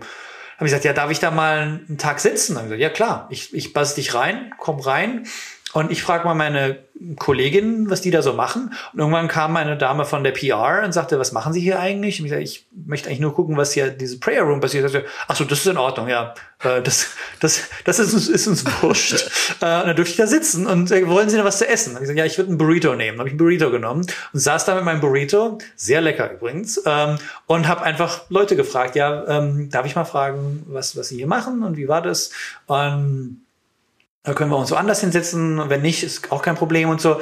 Und es war halt diese Form von Fragestellung. Die hat mich eben sehr interessiert und hat mir großen Spaß gemacht. Aber sie war eben auch, sie hat sich, war sehr stark geschult an, an dem Blick, den, sag ich mal, meine Kohorte, also meine vielen FreundInnen, die in diesen Unternehmen waren, eben auch auf ihre eigene Branche geworfen haben. Das heißt, es war wenn die gesagt haben, du, das ist nix, das ist nicht interessant, das, da regen sich nur Journalisten drüber auf, habe ich es normalerweise auch nicht weiterverfolgt. Und wenn die gesagt das eigentliche Problem ist das hier, ne, dann, dann habe ich eben da immer genauer äh, äh, hingeguckt. Ähm, das heißt nicht, dass ich immer deren Deutung dann übernommen habe, aber es waren eben so diese, waren diese sehr interessanten Momente, wo man merkte, diese Leute wurden auch älter, sie wurden auch irre an den Versprechungen, die ihre Chefs ihnen mhm. manchmal gemacht hatten. Und plötzlich kamen da sehr interessante Sachen raus. Die sagten, oh, ich fühle mich jetzt aber sehr schlecht behandelt. Das ist das dritte Mal, dass mir das so passiert. Ich werde immer rausgehauen, just bevor wir, bevor wir äh, unser Public Offering machen. Ne? Wär, ich werde immer nicht, also weil ich nicht zum inneren Kreis gehöre. Wie kommt das? Ne? Und bei solchen Sachen, da, da, da konnte man dann nachforschen und nachfragen. Ja, super spannend. Also Olli, äh, du, du hast ja Adrians Buch auch gelesen. Was ich nur noch mal so rekapitulieren wollte, ist deine deine frühe Erkenntnis, dass das alles stinknormale Firmen sind, die es aber geschafft haben, kollektiv untereinander eine Stimmung zu erzeugen und die nach außen zu tragen, die gesagt hat, wir sind gar keine normalen Firmen. Wir sind besser. Genau. Wir machen ganz, ganz viel anders und schneller und heißer und, und verändern die Welt. Und diesem Narrativ sind genau. zumindest der, der globale Westen ähm, irgendwie verfallen erlegen. Ja, aber das Ganze ist natürlich nicht nur eine Erzählung nach außen. Nicht? Ähm, das ist dasselbe, was, sag ich mal, ein Regulator oder eine Regulatorin in der EU vielleicht möglicherweise zögern lässt, zu sagen, nee, das ist, das ist ein Fuhrunternehmen, das wird reguliert wie ein Taxiunternehmen. Nicht? Das ist dieselbe Erzählung, äh, die sozusagen lange Zeit die Programmierer bei der Stange hielt, die sagten, nicht, ähm, warum muss ich eigentlich so viel arbeiten? Nicht? Also es wurde dann immer gesagt, ja, ähm, wenn die Leute sagten, ja, ähm, warum sitze ich eigentlich immer bis neun Uhr hier? Ich sollte ja eigentlich um sechs nach Hause dürfen. Na ja, wir sind ja keine herkömmliche Firma. Wir sind ja eigentlich eine Familie mit einer Mission. Wir sind down for the cause, nicht? Und ähm, das, das war im Grunde genommen auch ein Trick, um die eigene sehr junge, sehr motivierte, sehr idealistische Belegschaft dazu zu bringen, nicht zu erkennen, dass man, ja, dass man sich an einem Arbeitsplatz befand und dass man eben genau wie bei jedem anderen Arbeitgeber auch da Forderungen stellen konnte und sagen konnte, ich will jetzt aber nach Hause und äh, nee, ihr seid nicht meine Familie, ihr seid meine mhm. Mitarbeiter und ich finde euch gar nicht so toll und ich finde auch gar nicht, dass unser CEO so ein Genie ist. Ich finde den eigentlich ziemlich beknackt. Ähm, nur die Investoren finden den halt geil. Ähm, ja. Und das, das, äh, also das sind häufig die Mythen, die sowohl nach innen als auch nach außen verkauft wurden, Sie haben sich aber, glaube ich, nach außen besser gehalten als in den Unternehmen selber. Also ich glaube, mhm. gerade so in meiner Alterskohorte sagt, sagt man sowas nur noch ironisch, so down for the cause und so weiter. Aber das Lustige ist natürlich, dass der Außenblick gerade aus Europa weiter dem gläubig geblieben ist. Nicht? Ähm, es gibt den ähm, äh, äh, gibt ja den Satz irgendwie, ich bin ein deutscher Linker, ich höre nicht auf, an eine Theorie zu glauben, nur weil sie falsch ist. Und genau, genau so, äh, glaube ich, hat man sich, ähm, hat man sich, haben sich gerade die Rechten oder die Rechtsliberalen in Europa an Silicon Valley, in Silicon Valley verliebt. Sie werden es nicht, sie werden an ihren Theorien darüber nicht, äh, von denen nicht lassen, nur weil die falsch sind. Jetzt, jetzt, musst, jetzt hast du gesagt, du hast schon viele Leute im, im Valley kennengelernt. Also Peter Thiel ist eben gefallen, Travis Kalanick, äh, der Gründer von Uber. Gibt es denn ähm, zumindest eine Person, die du kennengelernt hast, wo du sagen würdest, boah, das war wirklich, das ist wirklich ein Genie, der hat mich umgehauen? Naja, also ich würde sagen, dass die alle natürlich in dem, was sie spezifisch machen, einigermaßen beeindruckend sind. Mhm. Also ich finde nicht, dass die, ähm, ich weiß nicht, dass, ich wüsste jetzt nicht, also die sind alle hochintelligent und sind alle sag ich mal, äh, in, in ihrem, in ihrer eigenen Arbeitswelt mhm. doch einigermaßen, einigermaßen äh, super erfolgreich und einigermaßen beeindruckend. Ähm, ich habe noch keine wirklichen also ich habe in Silicon Valley wirklich brillante Denker kennengelernt, aber ich glaube nicht, dass das CEOs von irgendwelchen von irgendwelchen Unternehmen waren, ehrlich gesagt. Ähm, Gerade weil eben doch und das hat man an den, an den Musk-SMS, die jetzt gerade äh, in die Öffentlichkeit geraten sind durch den äh, Gerichtsfall in Delaware, kann man das nochmal, hat man das schön nochmal re rekapitulieren können. Das liegt nicht mal daran, dass die irgendwie doof wären, sondern daran, dass dieses System sich ständig selber bestärkt und dass die sich eigentlich alle versichern, wie geil sie eigentlich sind. Und ich glaube eben, naja, wie die selber wahrscheinlich eingestehen würden, dabei dann dann macht dann denkt man nicht sehr gut, ne? wenn man wenn man nur von Lobhudelei irgendwie umgeben ist. Also die Leute, die ich kenne, die ich wirklich, die mich wirklich als brillant umgehauen haben, die sind auch hier nicht so angekommen. Die haben wirklich schwere Schwierigkeiten gehabt und haben ähm, stark gestruggelt, würde ich sagen. Ähm, Gerade StudentInnen von mir, die wirklich wie ich fand, brillant waren, aber die eben auch überall angeeckt sind und überall ähm, äh, sich nicht in dieses in diesen Duktus, die, die sagen, ich ich mache doch keine blöde Pit, keinen blöden Pitch für irgendwelche Investoren. So, ja okay, dann wird's mit deiner Firma aber nicht sehr gut laufen, du. Ne? Äh, eine Frage zu Elon Musk, weil du das gerade gesagt hast, die SMS sind ja jetzt überall, man kann das alles nachlesen. Übrigens äh, auch die SMS von Matthias Döpfner sind sehr spannend nachzulesen in diesem Dokument. Ja. Ähm, ein großer Pitch per SMS, ähm, wie man Twitter denn führen sollte. Und äh, ja. Ich habe die, ich habe einmal Elon Musk erlebt. Ich habe einmal eine Geschichte über ihn geschrieben hier an der Ostküste und bin dann zu einer NASA-Konferenz, wo er aufgetreten ist. NASA ist ja sein wichtigster Kunde. Das sind, glaube ich, Verträge im Wert von äh, über einer Milliarde, die er inzwischen da abgeschlossen hat. Ja. Und er ist da hingekommen mit seinem Privatjet, äh, hat sich da Zeit genommen für diese Menschen und es war so ein, Konfer ein Ballsaal voller ehemaliger Astronauten, voller NASA-Mitarbeiter, die haben zum Teil ihre Kinder mitgebracht, die hatten Plakate für Elon in der Hand und so. Und äh, diese gestandenen Wissenschaftler, von denen viele schon selbst im, im All gewesen waren, als dieser Mann auf die Bühne gekommen ist, die haben den gefeiert. Und das hörte auch nicht auf. Das hat die ganze Veranstaltung über so gedauert.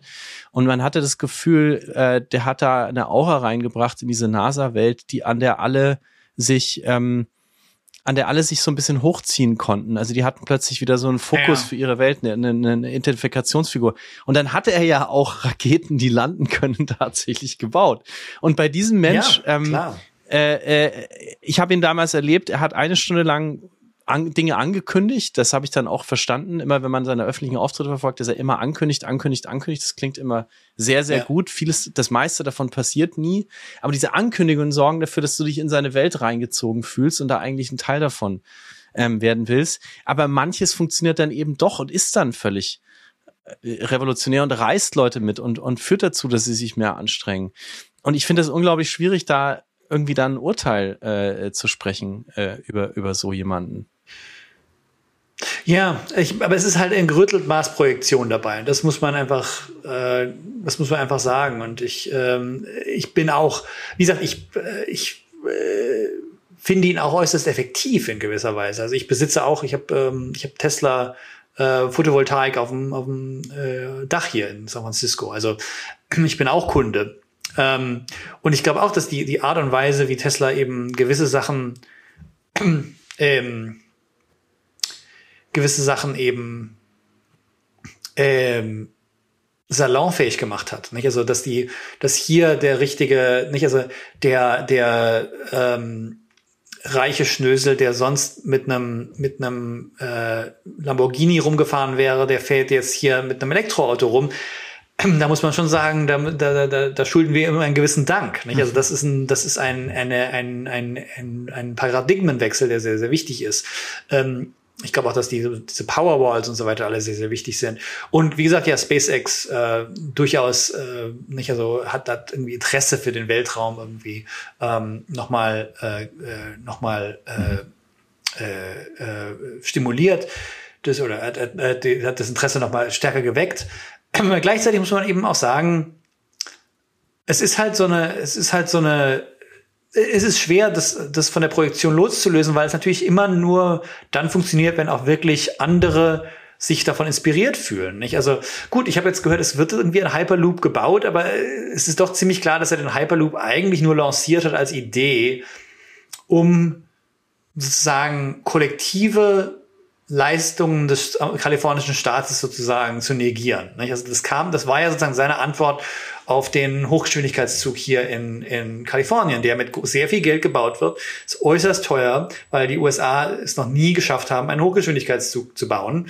Ähm, ähm, du kennst natürlich ähm, Acela, was, sagen wir, am nächsten, dem am nächsten kommt, aber wirklich für Europäer erschreckend ist, sag ich mal. Und das soll das kalifornische oder eben wirklich ein äh, europäischem Vorbild gebauter und nach chinesischem Vorbild gebauter Hochgeschwindigkeitszug werden. Und Hyperloop war eigentlich nichts weiter als ein Versuch dagegen zu schießen, zu sagen, hier ist noch eine Idee, die ich habe, die eigentlich besser ist, so ungefähr.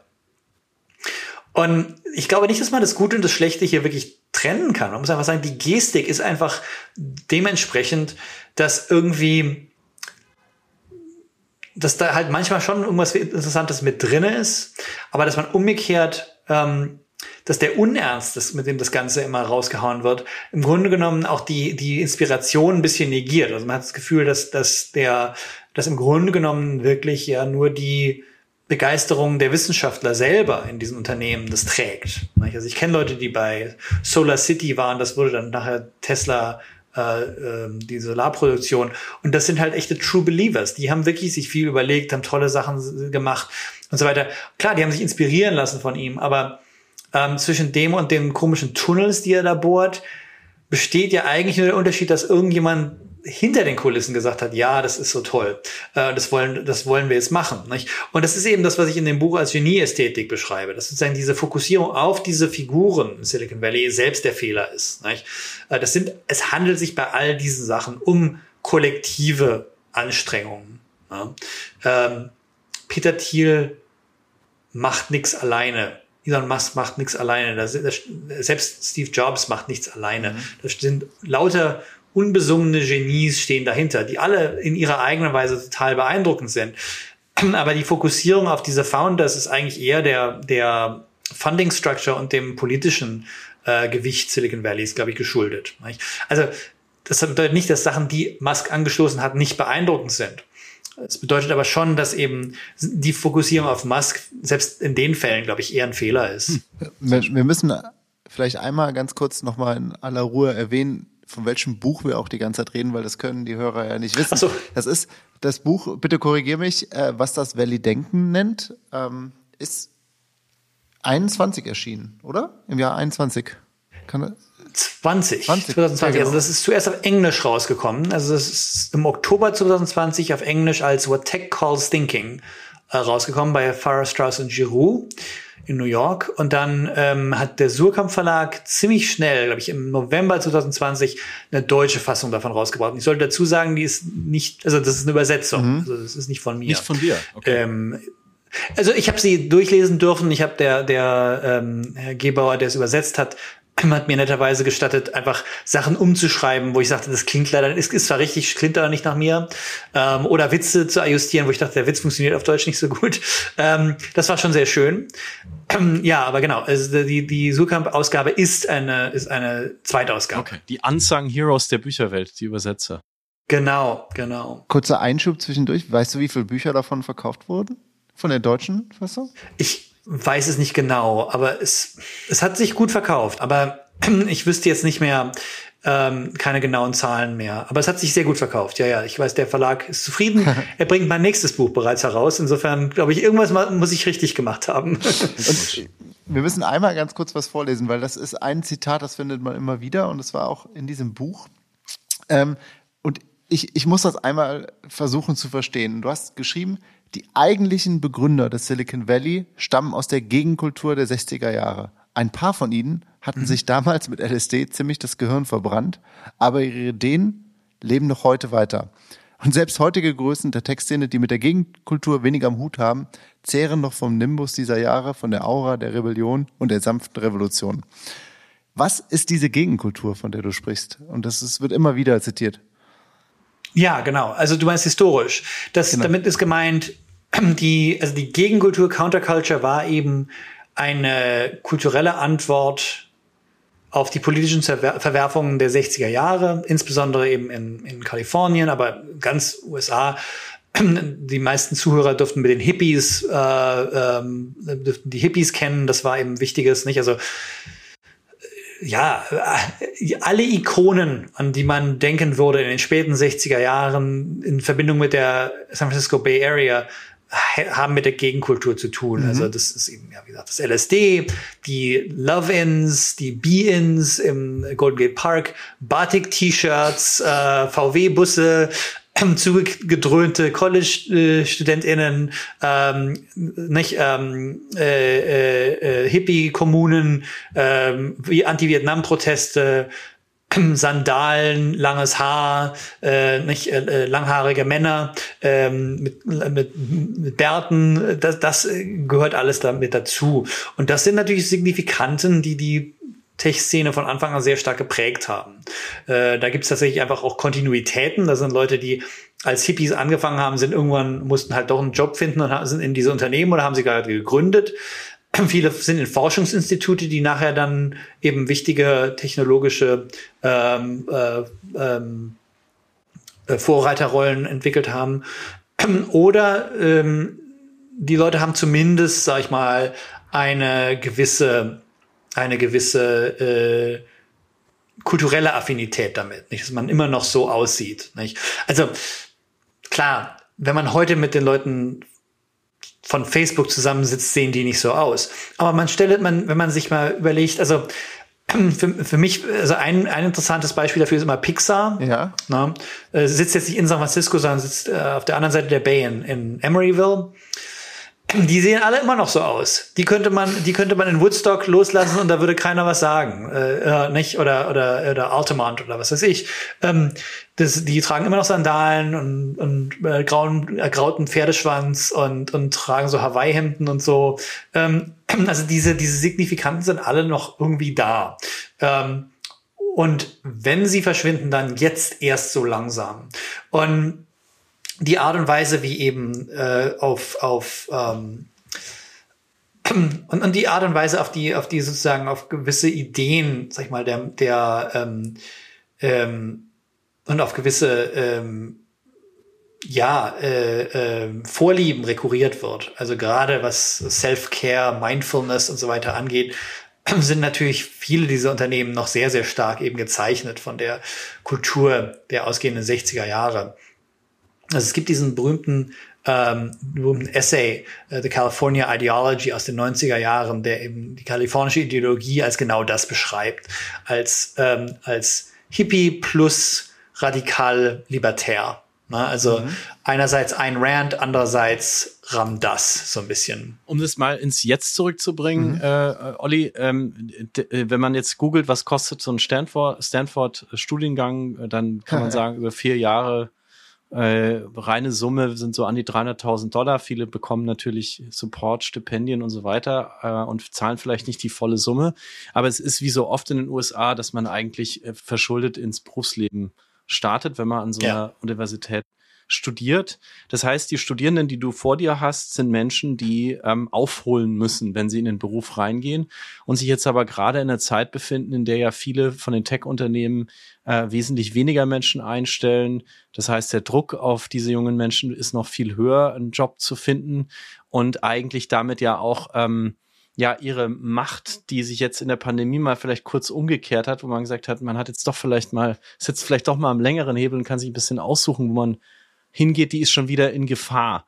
Wie bringst du denn diesen Menschen, diesen jungen Menschen bei, dass sie kritisch denken sollen, auch wenn sie verschuldet sind und sich auf ihren ersten Tech-Job eigentlich äh, ja äh, stürzen müssen. bewerben müssen, stürzen müssen, weil sie den, weil sie den fürs, ja. fürs Überleben brauchen.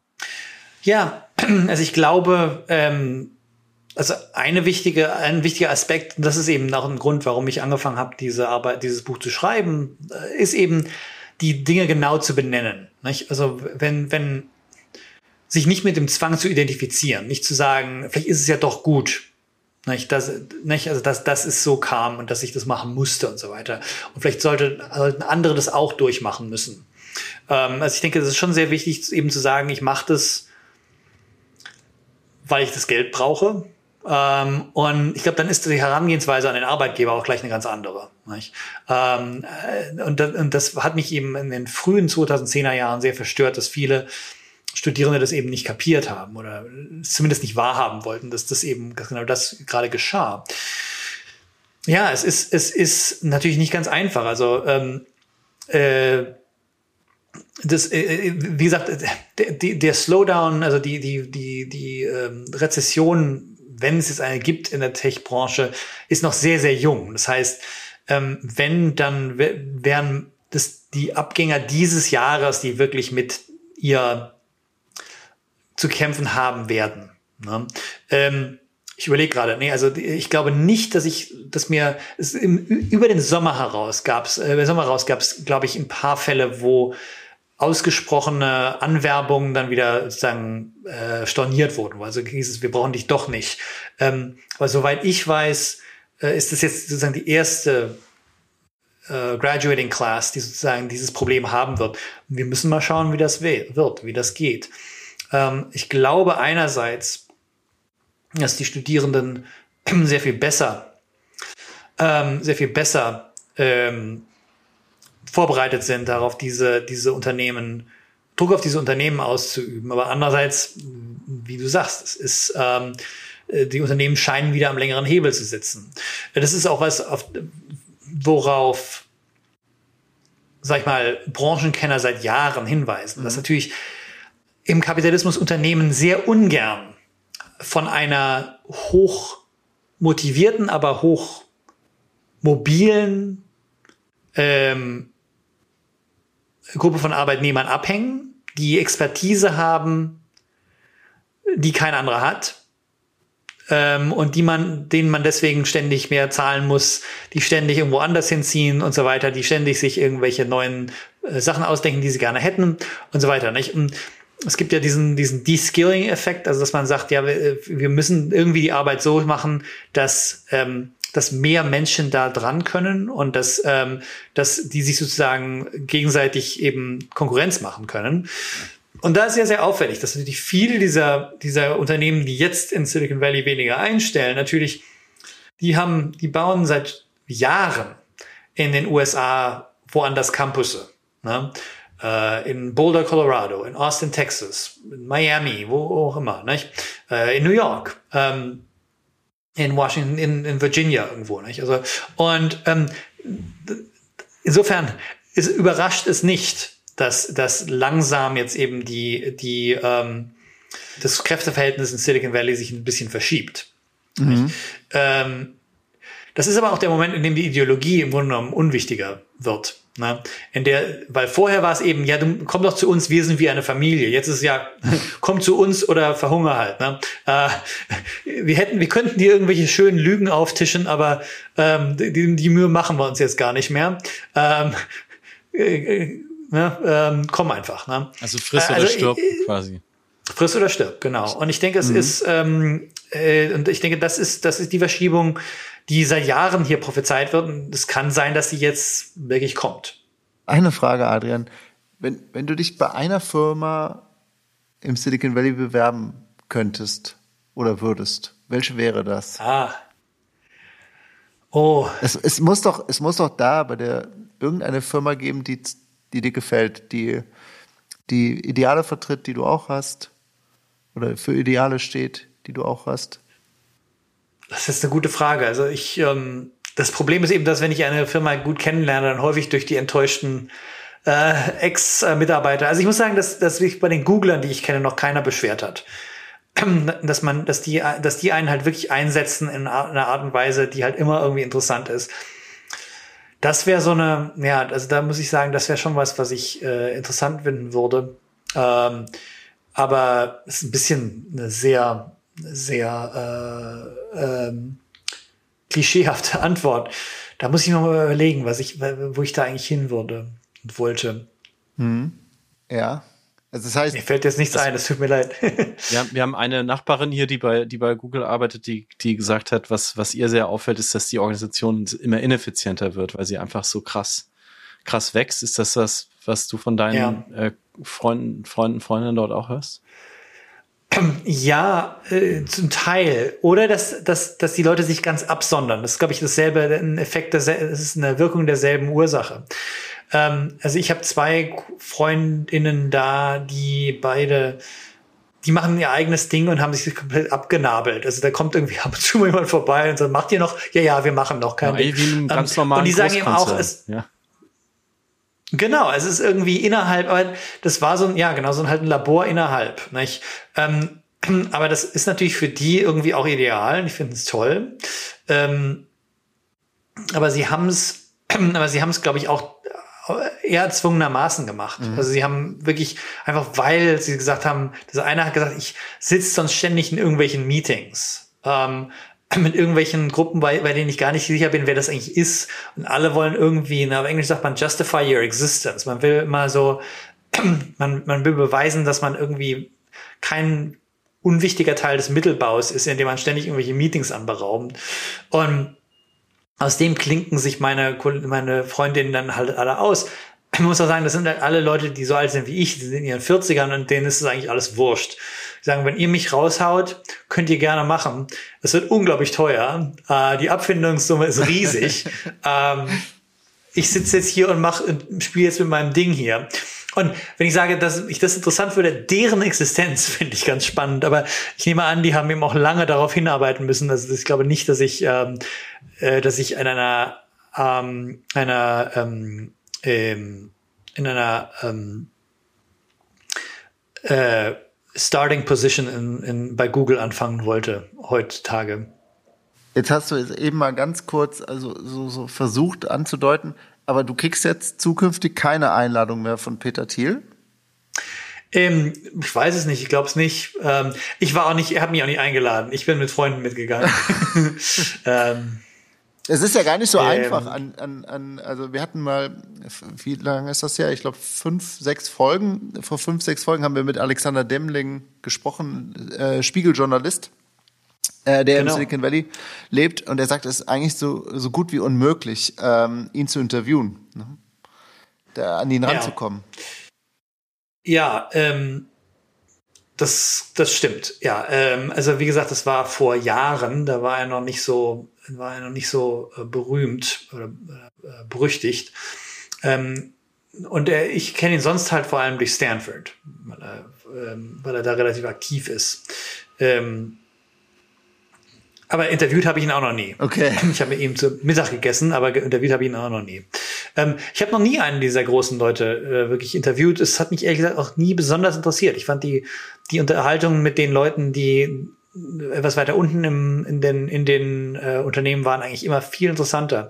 Ähm, ich bin halt auch nicht von, ich, erstens das, zweitens, glaube ich auch, geht es auch einfach um mein Skillset. Ich bin kein Journalist. Mhm äh, ich lasse mich da sehr schnell, glaube ich, ins Boxhorn jagen. Nicht? Also ich bin, ähm, ich bin einfach nicht gewöhnt, wie man Druck auf so eine Person ausübt, wie man das höflich macht, aber bestimmt. Ehrlich gesagt habe ich das Gefühl, dass auch viele Journalistenkollegen das nicht so irre drauf haben äh, bei diesen Leuten, die halt sehr, sehr gut ausweichen können und immer eigentlich entweder so einfach so frisch von der Leber weg was sagen oder halt so Sachen rausposaunen, die sie seit Jahrzehnten schon sagen. Ähm, aber ich fände es auf jeden Fall unmöglich. Und da ist eben, sag ich mal, acht Stunden mit zwei Leuten verbringen und mit denen zum Mittagessen einfach irgendwas sagen. Da, da sagen die auch mal was Interessantes, wo man irgendwie nicht drauf gekommen wäre. Ja? Mhm. Ähm, und das sind so, ähm, oder ein Beispiel zu nennen, ich hatte einen Bekannten, der bei Uber gearbeitet hat und einen, der bei Lyft gearbeitet hat, also der Konkurrenzprodukt.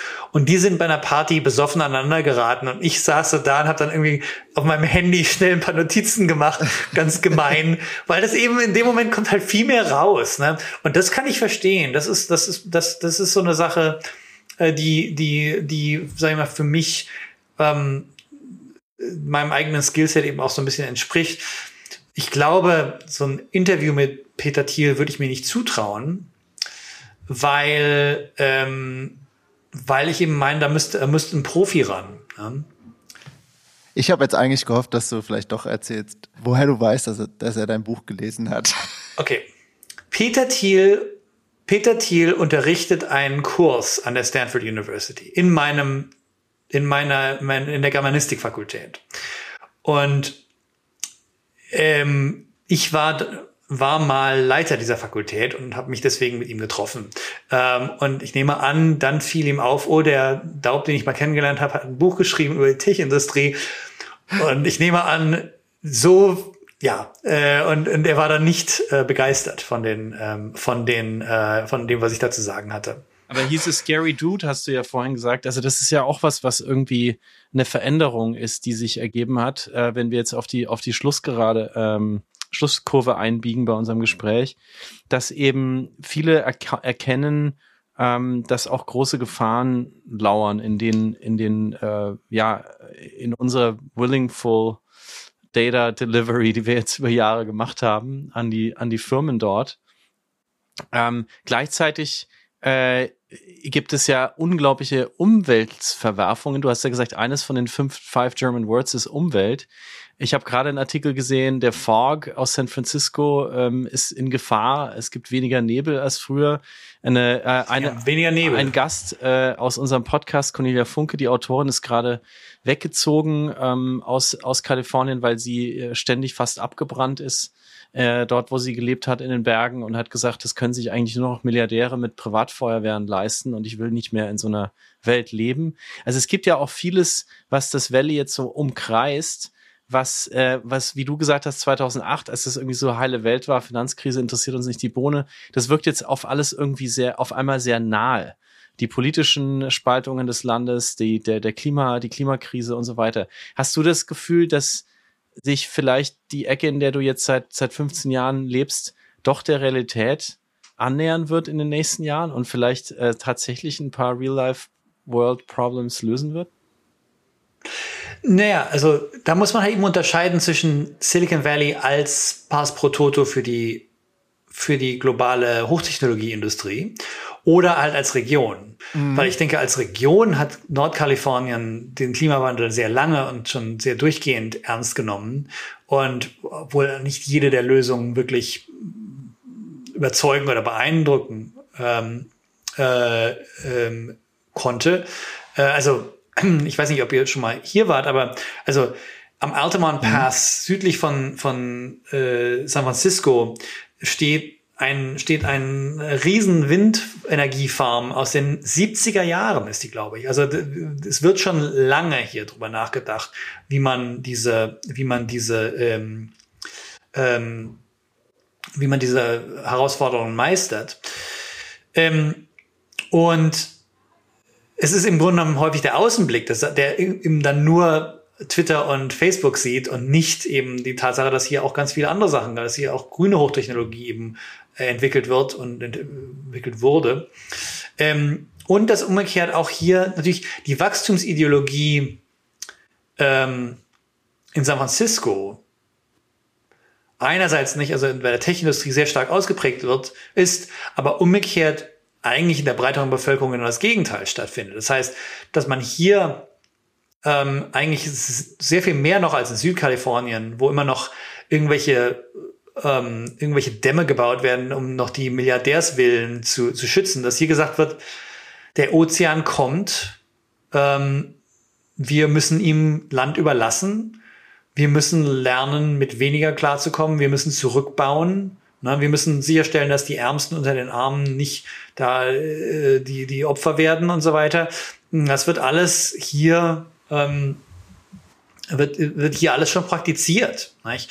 Ähm, und das ist auch Teil nordkalifornischer Ideologie. Ähm, also ob, ob Silicon Valley als Branche darauf anspringt, das ist eine andere Frage. Aber ähm, rein was den Genius Loki angeht, muss man sagen, es war das eigentlich schon länger Teil der des der der äh, der Welt hier. Und ähm, ich würde mal sagen, ähm, es sind eher die Momente, wo diese zwei aufeinandertreffen, wo man merkt, oha, die leben sozusagen nebeneinander her. Es gab diesen Moment in diesem schrecklichen Sommer 2020, wo wir, wo es diese, diese Glocke, diese Rauchglocke gab, die sich über San Francisco gelegt hat, die berühmten orangenen Tage. Und äh, wo, wo Central Valley, wo man von Kalifornien wo man wirklich kaum mehr atmen konnte. Und da hat ja Elon Musk vorgeschlagen, man solle doch in seinen Tesla steigen.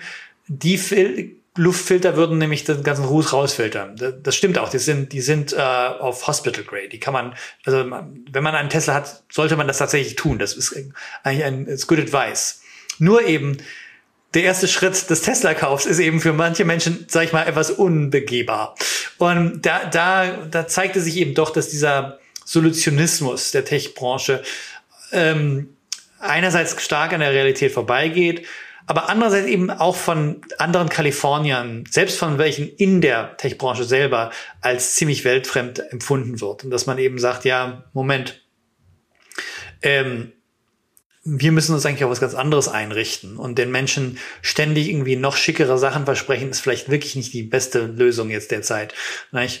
Noch die Tatsache, dass viele von Elon Musks ähm, Innovationen ja eigentlich auf, auf die Negierung von Bestrebungen aus sind, äh, den CO2-Ausstoß hier mhm. zu lindern. Nicht? Also ähm, ich sitze hier in einer Stadt, von der ich glaube, dass sie an einem Tag wie heute, wenn ich mich nicht irre, komplett von erneuerbarer Energie äh, betrieben wird.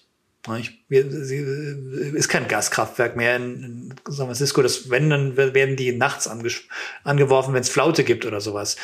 Ähm, Krass. Nicht? San Francisco ist, ist, soweit ich weiß, 100% erneuerbar. Ähm, an, an, also zumindest an sonnigen Tagen. Mhm.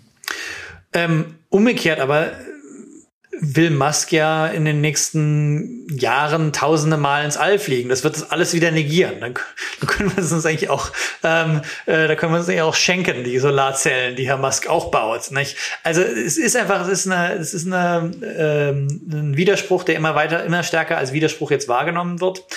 Und ähm, das sind beides, sag ich mal, kalifornische Probleme und kalifornische Lösungen. Ähm, und ich, ich äh, würde äh, die ZuhörerInnen da auch ermuntern, eben auch genau hinzugucken, wa was dann eben äh, als stellvertretend für Nordkalifornien äh, äh, benutzt wird. Ähm, weil es eben, weil diese Tech-Unternehmen eben nur ein Teil des äh, der der Welt hier sind. Ich habe gerade mal gegoogelt, äh, die die letzten Announcements waren, glaube ich, dass der Bürgermeister gesagt hat, 2025 ähm, das ist natürlich ah, ja. Wahnsinn. Äh, will man dieses Ziel erreicht haben mit 100 Prozent erneuerbaren Energien. Ich meine, das, ja. das klang vor ein paar Jahren noch weit weg. Äh, jetzt sind wir, sind wir eigentlich nur zwei Jahre davon weg. Also das ist ja wirklich äh, fantastisch ja. und glaube ich auch früher als die meisten ähm, großen großen Städte äh, der weltweit äh, in den USA sowieso. Also wenn ich an die Energieversorgung hier Klar. in New York denke, da äh, wird es mir kurz schwindelig, wenn ich so, so eine so eine Zahl, so eine Zahl sehe. Ja. Ähm, äh, Olli, wir biegen auf die Schlussrunde ein. Adrian, du hast ja unglaublich viel Zeit für uns heute genommen. Das ist äh, großartig, weil man dich eigentlich noch so viel mehr fragen müsste, wie man überhaupt Professor wird in Stanford. Da haben wir noch überhaupt Ach. nicht drüber gesprochen und wie du eigentlich, wenn du was du machst, wenn du mal ähm, mit deinen ähm, vielen Forschungen die du tust, auch ordentlich aneckst. Ähm, es gäbe noch so viel zu besprechen, aber Olli, äh, du bist immer besser im Großen und Ganzen. Was, mit was willst, möchtest du aufhören? Ich, mir geht's genauso. Ich habe äh, genauso viele Fragen. Auch ähm, also eine Frage, die muss ich noch stellen, wenn ich das darf. Ich, ich bin ähm, ziemlich großer Web 3 Fan und du bist jetzt noch ein bisschen näher an vielen Firmen und Investoren dran. Äh, wie betrachtest du das vor dem Hintergrund, was du gesagt hast? Ist das jetzt ähm, ist das die ist das die nächste große Nebelkerze, die äh, da im Silicon Valley angemacht wird, oder ist das ähm, äh, wie, wie, wie blickst du auf, das, auf die Web 3, auf den Web 3 Trend? Also ich muss ganz ehrlich sagen, dass ich da, ähm, dass, dass da meine Sachkenntnis wirklich an ihre Grenzen, an ihre Grenzen äh, gerät. Was ich aber doch sagen könnte,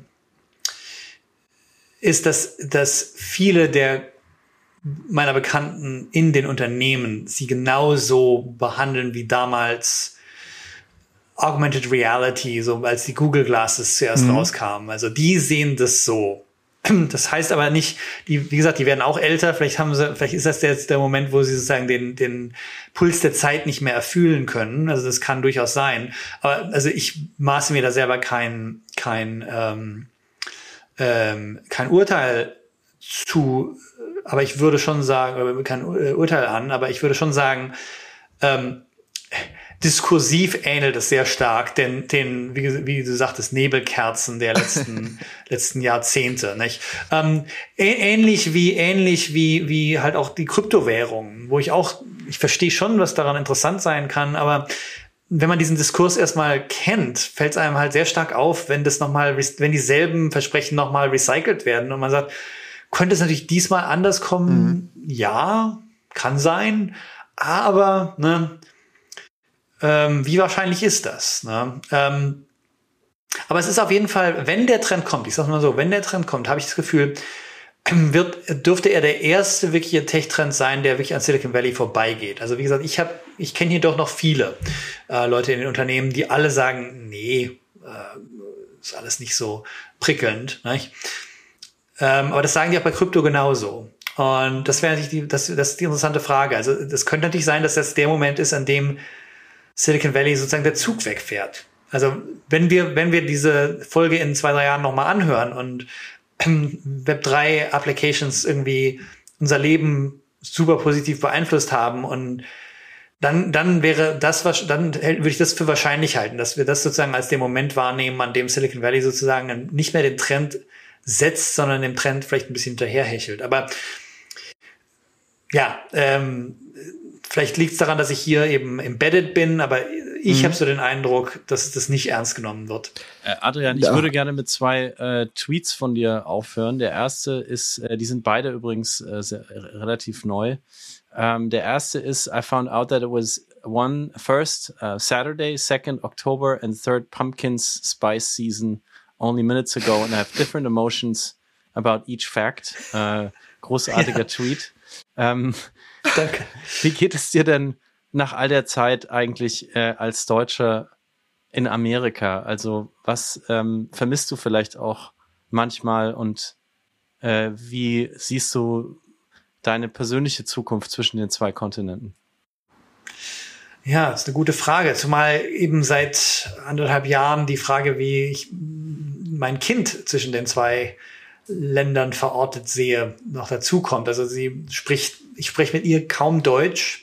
Äh, sie hat sehr früh mit dem Englischen angefangen und ich wollte es ihr nicht verhageln, aber sie schaut unglaublich gerne Conny und jetzt muss ich irgendwie beibringen, wie man das Conny jetzt da sagt. Also äh, ja, sie ist das nicht das, ist das Conny? Das, das Pony? Das hat, ist das nicht? Ich, ich kenne das doch auch irgendwoher. Nee, Conny ist so eine, ist eine, das, das dürfte so ein vier, fünf Jahre altes Mädchen sein. Das läuft im ZDF anscheinend. Das ist, gibt's als Buchform, es gibt's als äh, Buchform, es gibt als, gibt's als Hörspiel. Ah, meine Freundin Conny. Alles klar. Ja, ja. Meine Freundin Conny, genau, die ist das. Und, und meine Tochter ist eben ganz verknallt in Conny.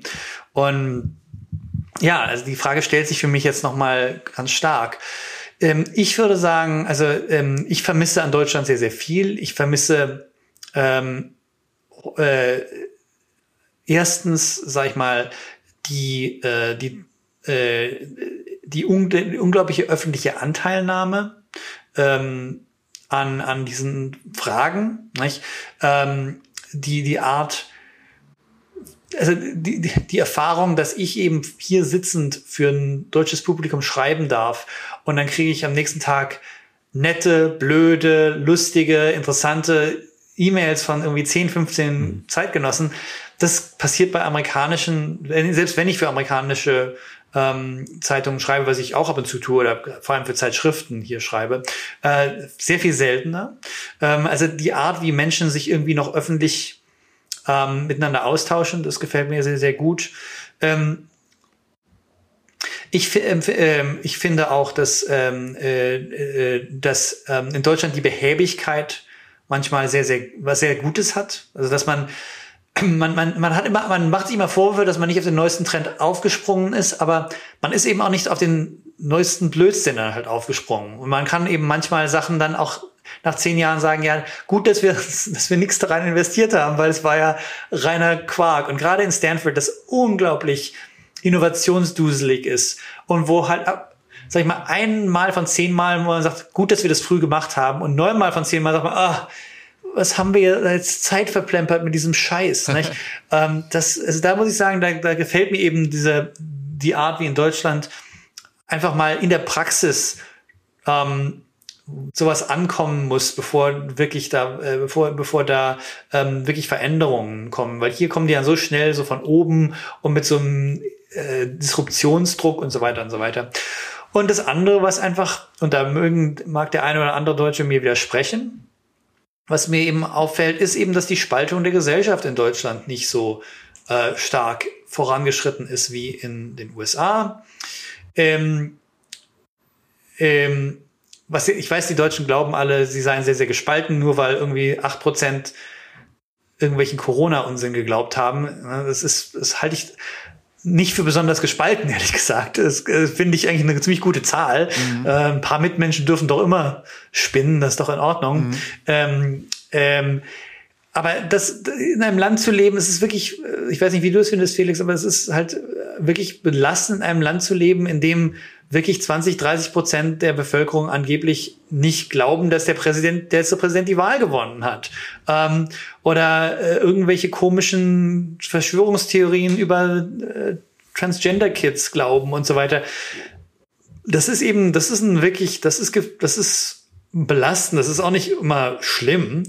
Wie gesagt, weil, weil es, die USA haben Institutionen, die dagegen steuern können und so weiter. Und die funktionieren ab und zu noch. Ähm, aber es ist einfach belastend. Ähm, und ähm, ja, die, die, die Erfahrung, also ich war in, ich sag mal, ich erzähle mal folgende Geschichte. Ich war im Juli in Berlin längere Zeit. Und es, das, die Maskenpflicht war ja irgendwie nicht mehr so richtig, existierte nicht mehr so richtig, nur in der Bahn und der U-Bahn. Ja. Und meinem Mann und mir fiel irgendwann auf, dass eigentlich mehr Leute die Masken trugen, als noch als Pflicht war. Ne? Einfach so, weil es irgendwie, man hat sich dran gewöhnt und es war irgendwie praktischer und so weiter. Und alle trugen das. Und wenn ich dran denke, was, was da für Auseinandersetzungen geführt wurden in den USA, nicht? Und warum trägst du eine Maske und so weiter, nicht? Ähm, dass irgendwann man sich halt zu so einer Position durchwurstelt in Deutschland so, machen wir jetzt halt so. Ist wie Jute-Taschen, ist wie Radfahren, ne, ist wie Gendern hoffentlich in zwei, drei Jahren. Ne, wir regen uns alle fürchterlich auf. Und, äh, und die FATS macht, macht eine ganze Sondernummer nur zu diesem Thema. Und Richard David Precht darf ein Buch drüber schreiben am Ende sitzen halt alle mit der Maske da. Ne? Und das finde ich einfach irgendwie erfrischend, Aha. wenn man sagt, ihr, ne, wir sind jetzt alle ein bisschen sauer und in, in zwei Jahren ist das alles, ist das alles äh, nicht mehr, ist das alles halb so wild.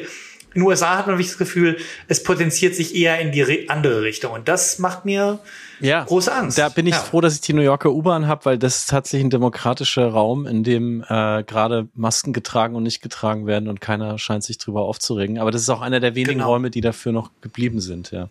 Ähm, ja. Sehr, sehr, sehr spannend. Ich äh, zur letzten Frage Vorher muss ich aber noch eins sagen, also das lasse ich dir nicht durchgehen hier im Wunderbar Together Podcast, Adrian, dass du als Professor der vergleichenden deutschen Literaturwissenschaft nicht Deutsch mit deinem Kind sprichst.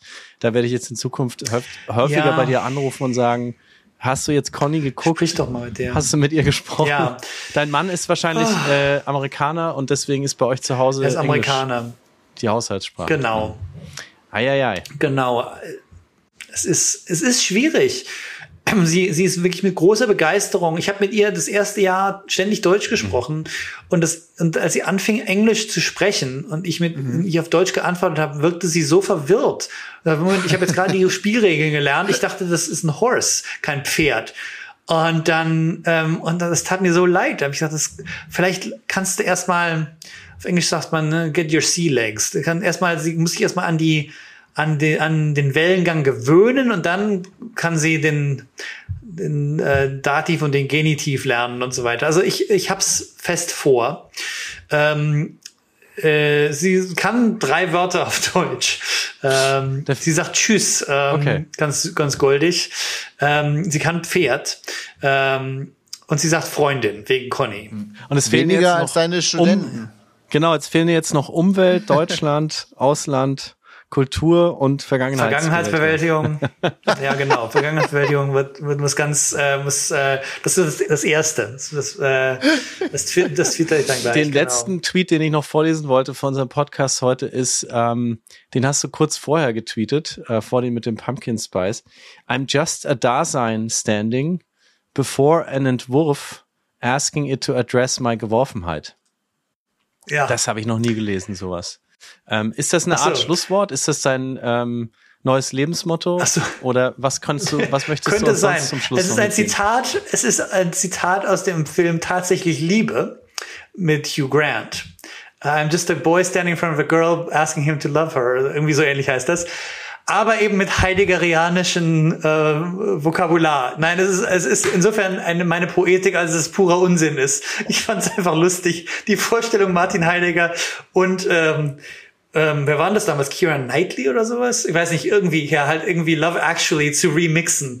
Ähm, äh, und eben, weil es halt Denglisch war, das fand ich auch mal sehr schön.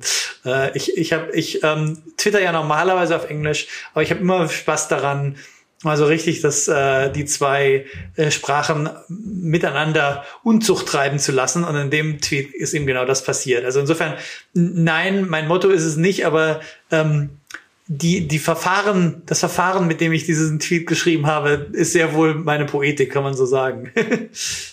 Hast du noch ein Schlusswort für uns, Adrian? Wir geben immer zum Abschluss nochmal das Mikrofon ab, äh, nochmal für 30 Sekunden. Möchtest du noch ein deutsches Lieblingswort äh, in, in die ins Mikrofon reingeben für alle, die zuhören? Möchtest du noch was ähm, annoncieren? Äh, möchtest du uns vielleicht doch noch dein Lebensmotto mitgeben? Was möchtest du uns noch sagen zum Schluss?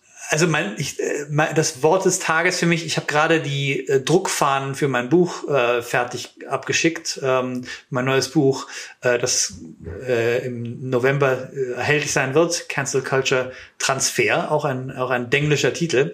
Ähm, und deswegen ist mein Wort des Tages Verschlimmbesserung. Und das könnte sehr gut sein, dass das auch mein, mein Motto ist. Ich, ich sehe was, so, ja, das needs some Verschlimmbesserung. Das ist auch so ein schönes Wort, das sich, glaube ich, nicht äh, wirklich übersetzen lässt.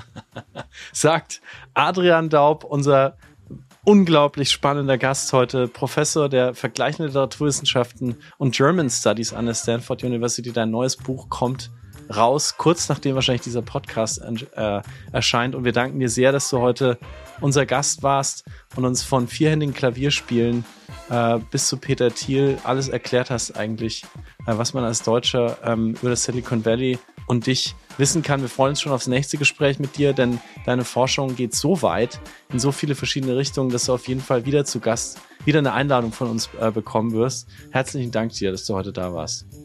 Danke euch.